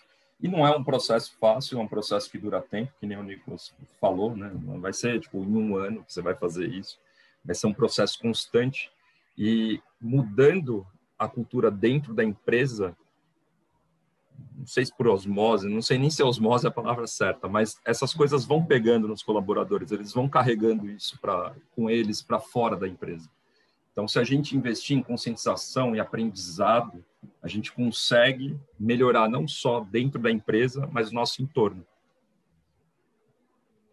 E aí eu vou acabar falando um pouco do sistema B, já que ele é o nosso, tipo, ele é um cerne dentro da, da nossa nosso projeto, é que é um perfil de empresa que causa impacto positivo. É um perfil que a empresa ela vai mudar aquela visão de prestar atenção para os é, shareholders, os acionistas, e vai começar a prestar atenção dos stakeholders, que são o pessoal que é impactado realmente pela, pela atuação da empresa.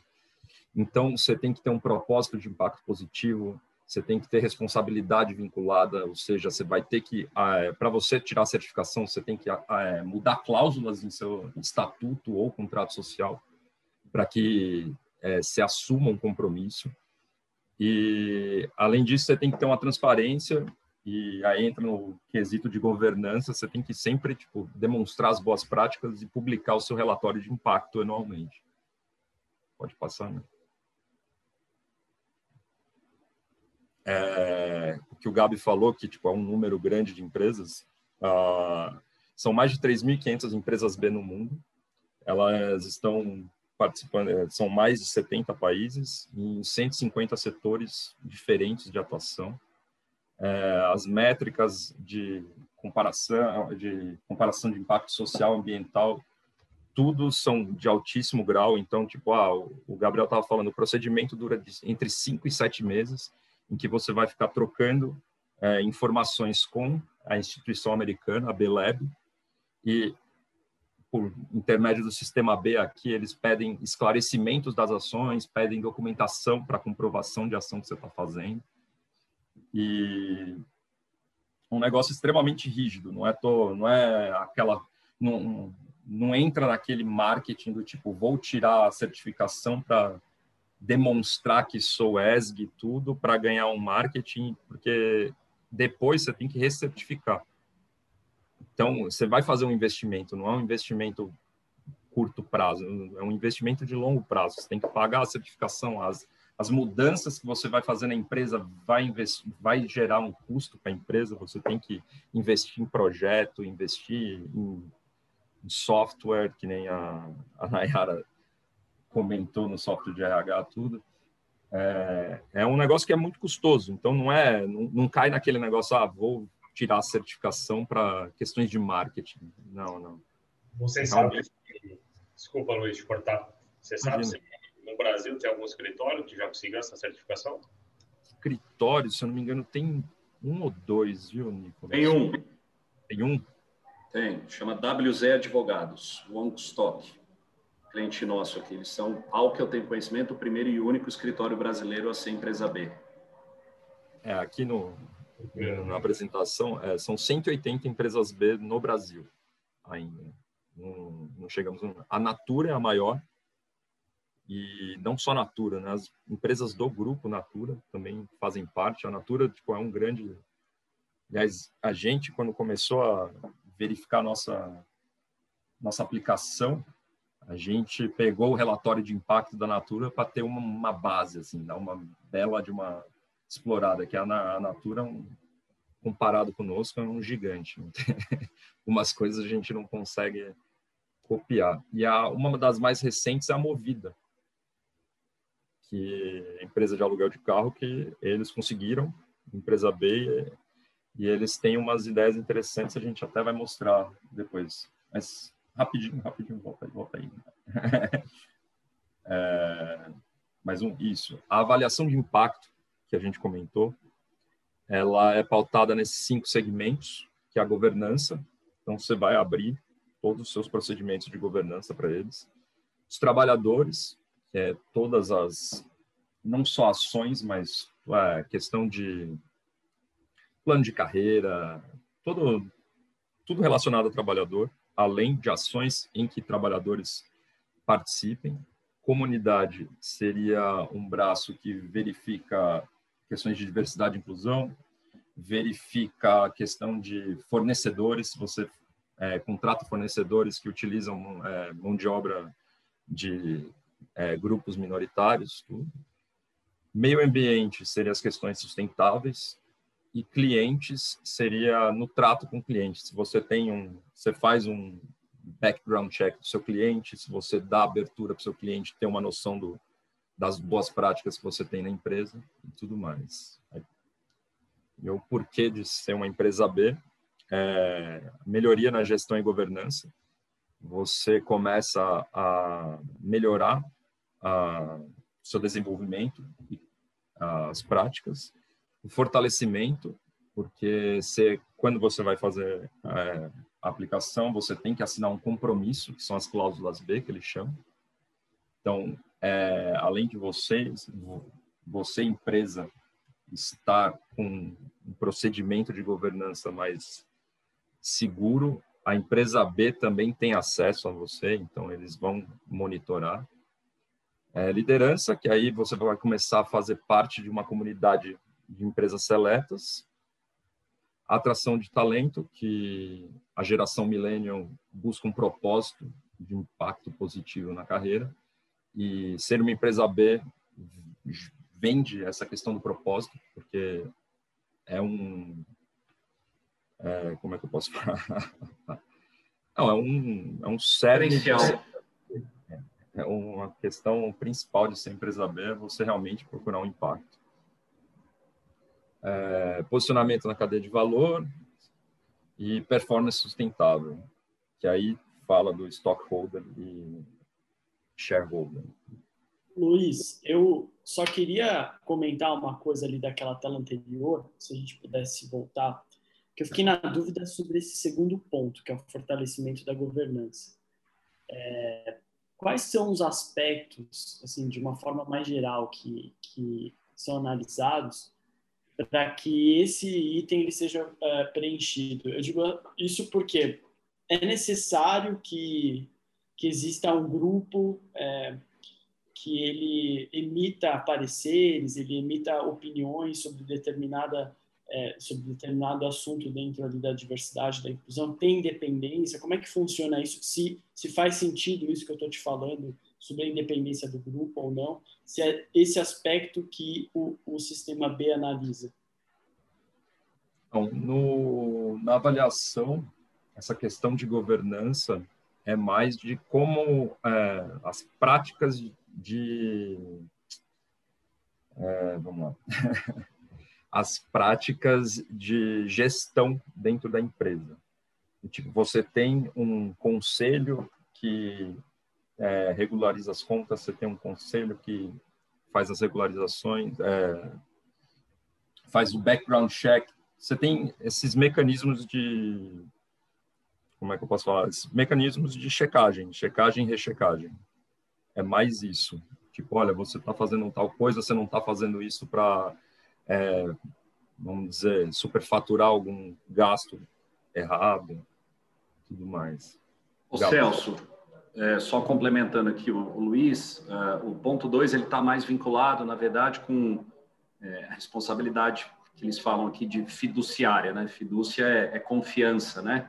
Então, é a, a, responsabilidade fiduciária do que dos acionistas, né? Qual que é o comprometimento que eles têm é, da empresa para com essa causa social? E o que que eles chamam? Como que eles materializam isso? Essas chamadas cláusulas B, tá? As cláusulas B são cláusulas obrigatórias que toda companhia, tá? Ela precisa colocar nos seus estatutos, no seu contrato, no seu estatuto social, é, no sentido de que ela efetivamente se compromete com essa causa. Tá? A gente pode até mandar para vocês darem uma olhada depois, mas se vocês forem olhar lá no nosso objeto social, a gente, além de prestar serviços administrativos, de apoio administrativo, a gente se responsabiliza também com o meio ambiente, a gente tem uma, uma responsabilidade com é, é, é a, causa social. A nossa administração, né, aí eu tenho a cláusula lá da administração, ela está comprometida tá, com esses princípios, né, com esse tipo de governança. Então, o item 2 está mais relacionado com o compromisso estatutário, né, fiduciário dos acionistas é, da companhia para com o meio ambiente, para com a comunidade. Não sei se eu respondi aí mais ou menos o que você imaginava. Sim, não, ótimo.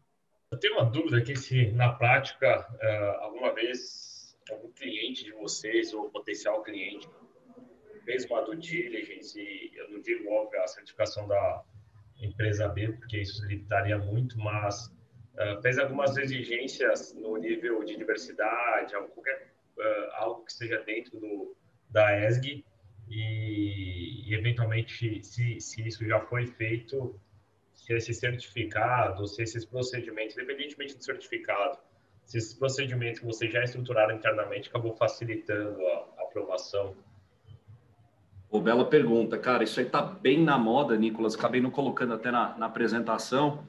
É, eu não sei se eu tenho autorização aqui para talvez compartilhar uma tela, mas eu tenho um printzinho aqui que me chamou a atenção. Até mandei para os meus sócios aqui de um cliente bastante importante nosso aqui. Onde que compartilha aqui, gente? Meu Deus. Share screen. É, eu não estou conseguindo aqui, mas eu posso também mandar para vocês. É, a, a solicita o processo seletivo que a gente passou, tá? Foi um processo seletivo bem extenso, né?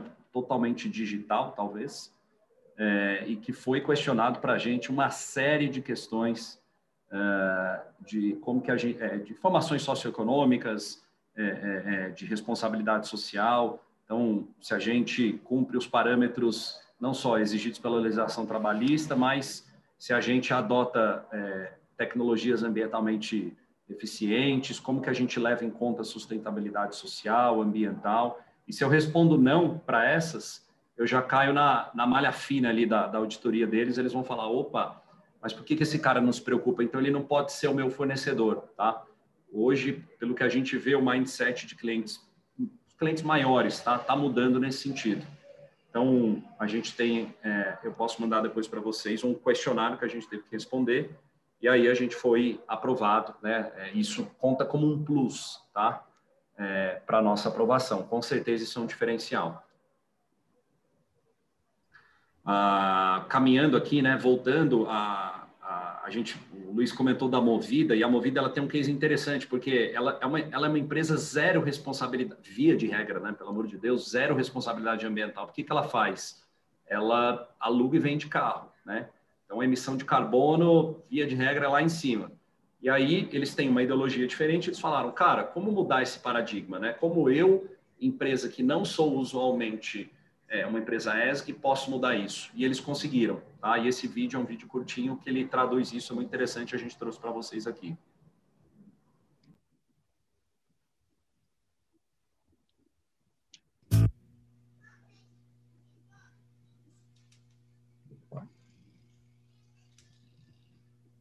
A Movida acaba de ser reconhecida com certificado de empresa B.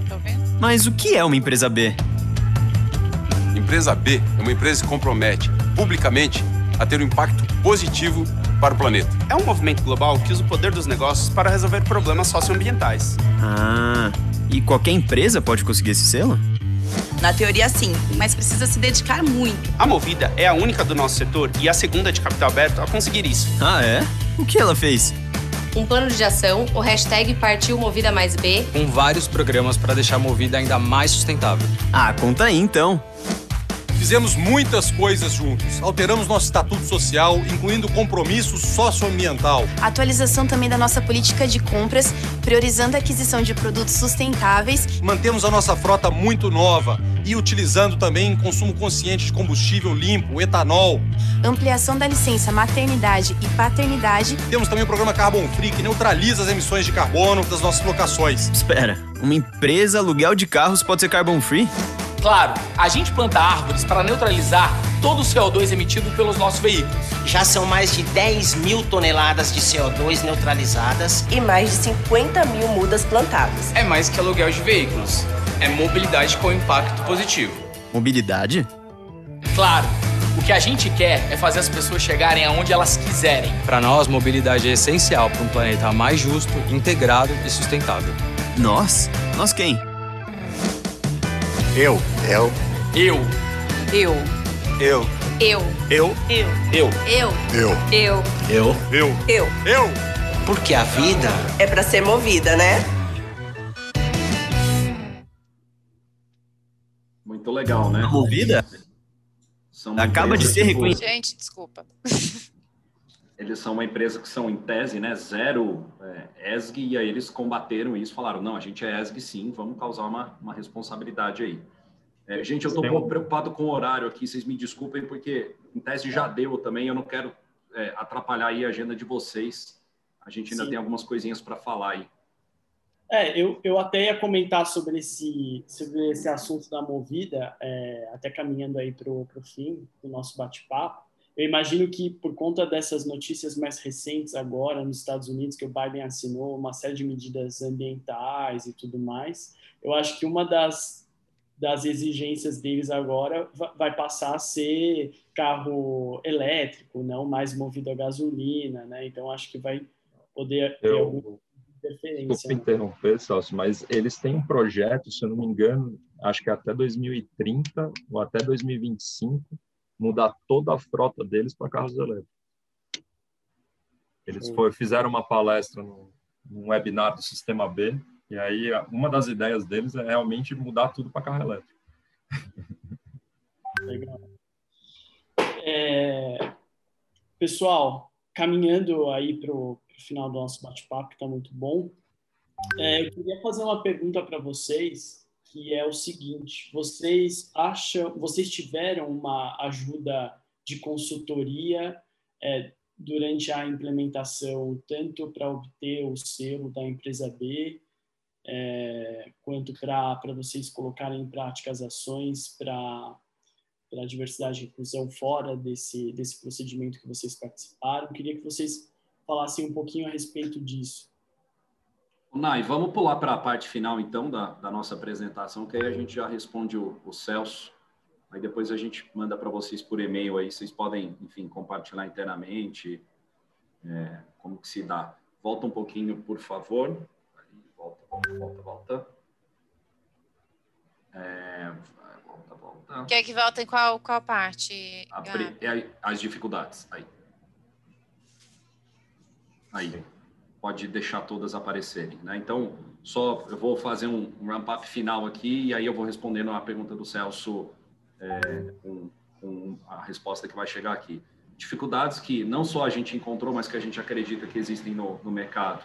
Alta diretoria tem que estar engajada. Se você não tem uma alta, alta, alta diretoria engajada, você não, via de regra, vai conseguir implementar um plano efetivo. Tá?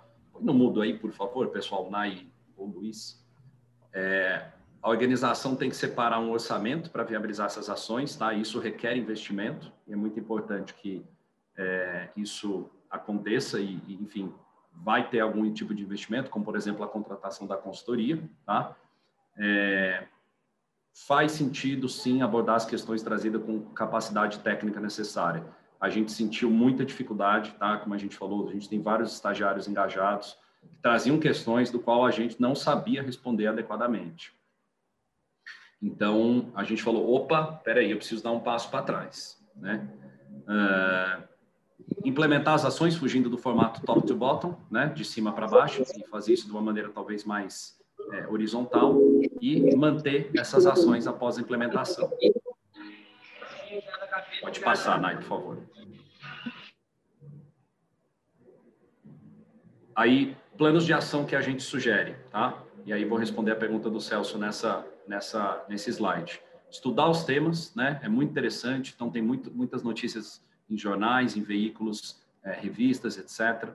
Participar de webinars, tá? Para fazer benchmarking. Putz, o que, a empresa A está fazendo que eu posso trazer para mim? Né? Essa conversa é muito saudável. E aí que a gente é, é, sugere também é buscar ajuda do mercado, né? É, a gente entende que não é demérito nenhum reconhecer que a gente não tem aquele conhecimento técnico de diversidade e inclusão específico, né? Nós aqui da Dois estamos contratando um escritório, tá? Para fazer é, esse coaching, vamos falar assim, é, desse assunto é, ao longo do ano. Isso vai ser traduzido por palestras, por treinamentos, né? Então a gente quer aprender muito isso, tá? E a gente acha que faz bastante sentido, né? Uh, a gente acredita também que faça muito sentido ter um RH estratégico, tá? Que esteja realmente disposto a fazer acontecer, implementar o projeto, isso é muito importante. É, a própria chegada da NAI aí, o ano passado já vem ajudando muito a gente, não só evidentemente nesse aspecto, né, mas como putz, ter uma, uma representatividade, né, os colaboradores precisam sentir essa representatividade. E aí, consequentemente, fornecer treinamentos, né, trazendo os palestrantes, importante, dar feedback do que, que vocês, é, enquanto organização, estão fazendo para a empresa inteira. A gente aqui tem um comitê, o comitê não é um órgão à parte, é um órgão para a empresa, né? Então é importante dar feedback dessas ações que a gente está fazendo, né? É, e criar aí um canal de denúncia com um caráter sigiloso confidencial, né? Para que os, é, haja um meio do colaborador, enfim, putz, aconteceu determinado evento, eu vou aqui reportar para isso e eu vou ser ouvido. É, e por fim, aí os desafios né, que a gente é, encontra. É, fazer um treinamento efetivo de é, é, diversidade e inclusão, né? Será que o seu ambiente é compatível para receber os colaboradores, né? Será que faz sentido eu contratar um trans e botar ele na minha empresa amanhã?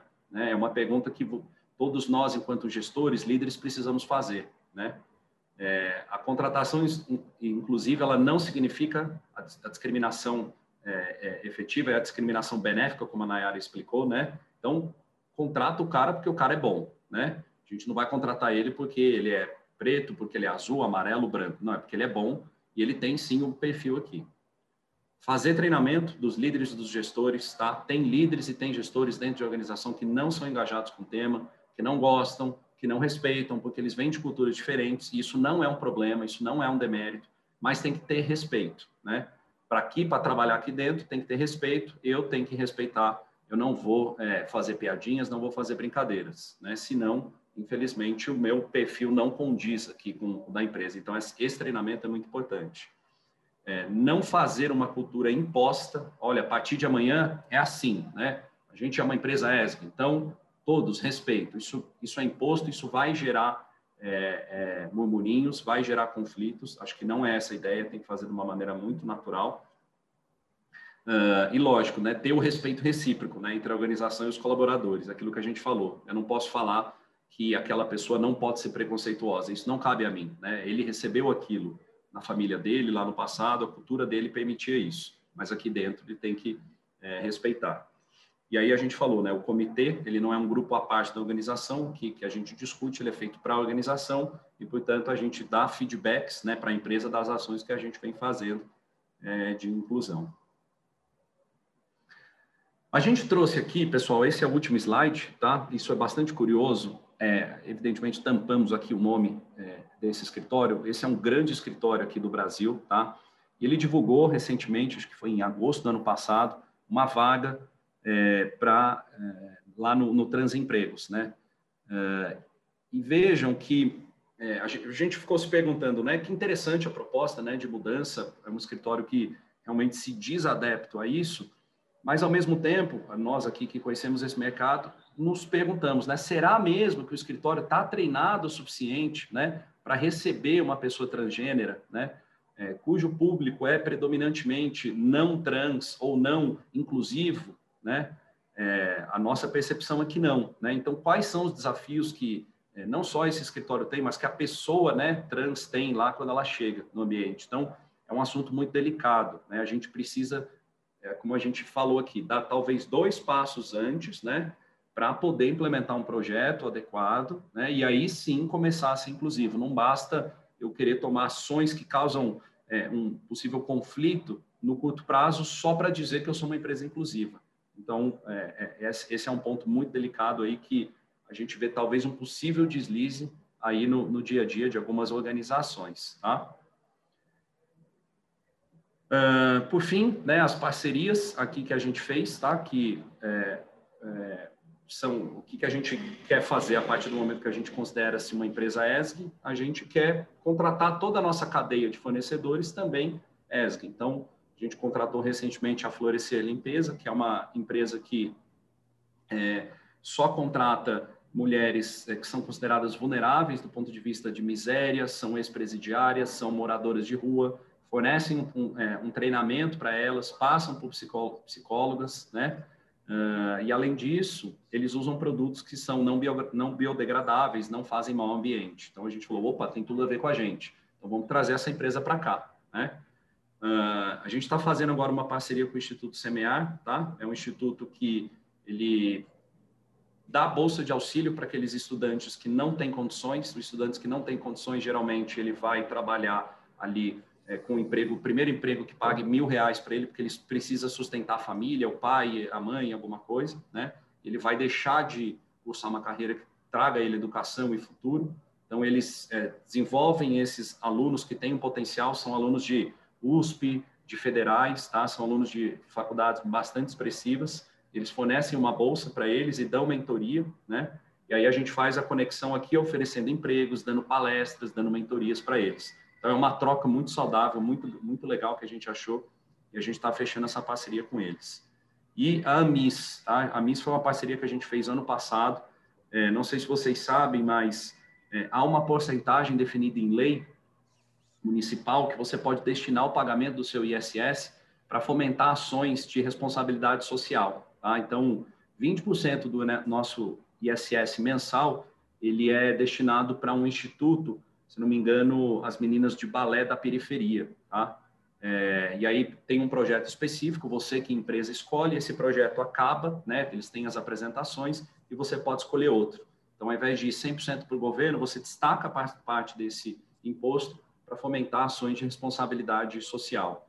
Então, a gente fechou com a, a Amis também, um projeto muito legal deles, recomendo aí fortemente vocês é, é baterem um papo, que é algo muito interessante.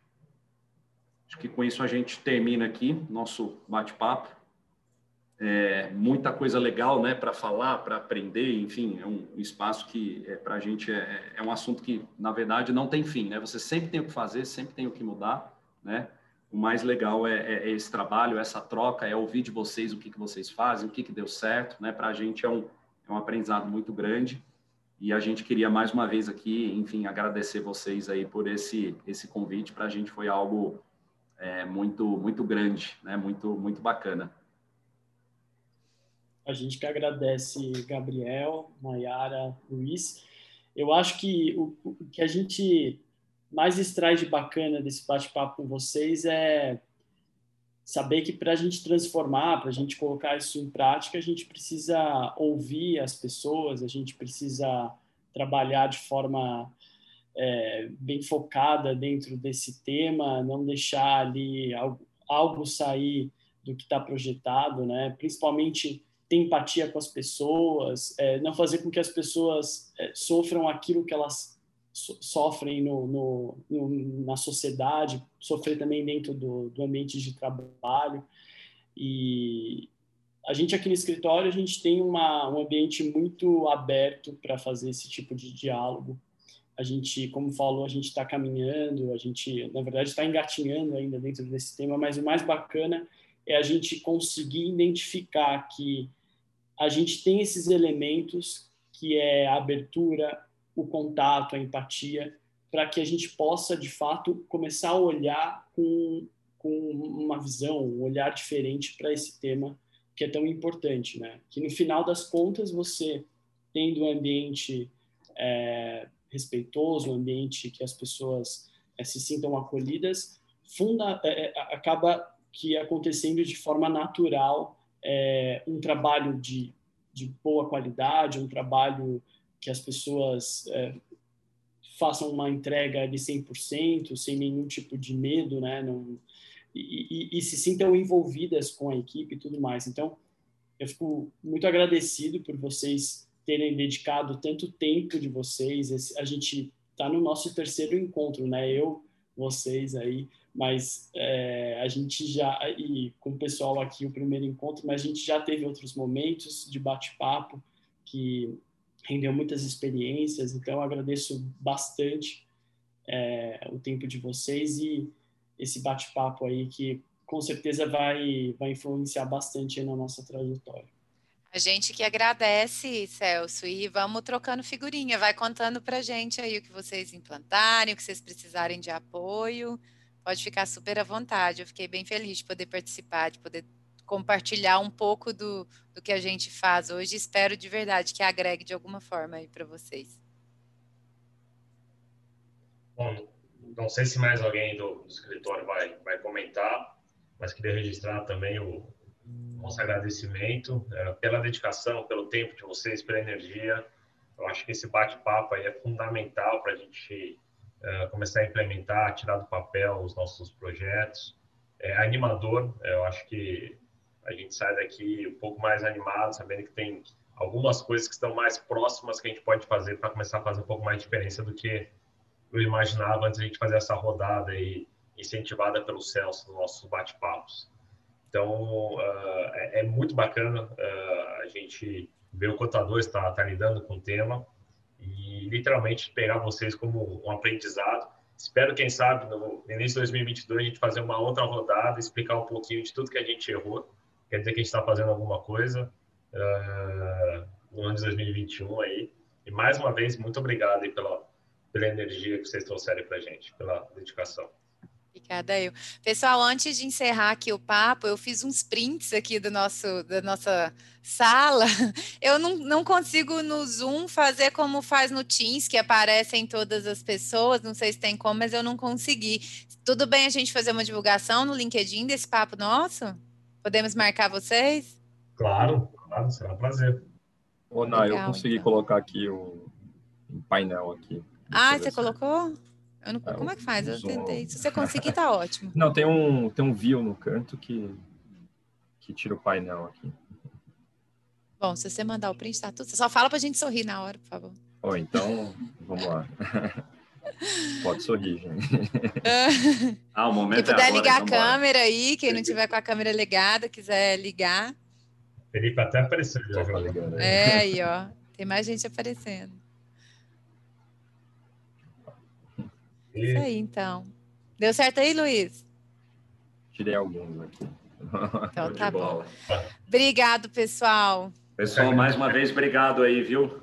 Obrigado mesmo. Muito bom aprender junto com vocês aí, mais uma vez. A gente está aprendendo. Até mais. Obrigado, obrigado pelo espaço aí. Boa noite, gente. Uma Valeu. boa noite para vocês. Boa noite, tchau. Um abraço. Valeu.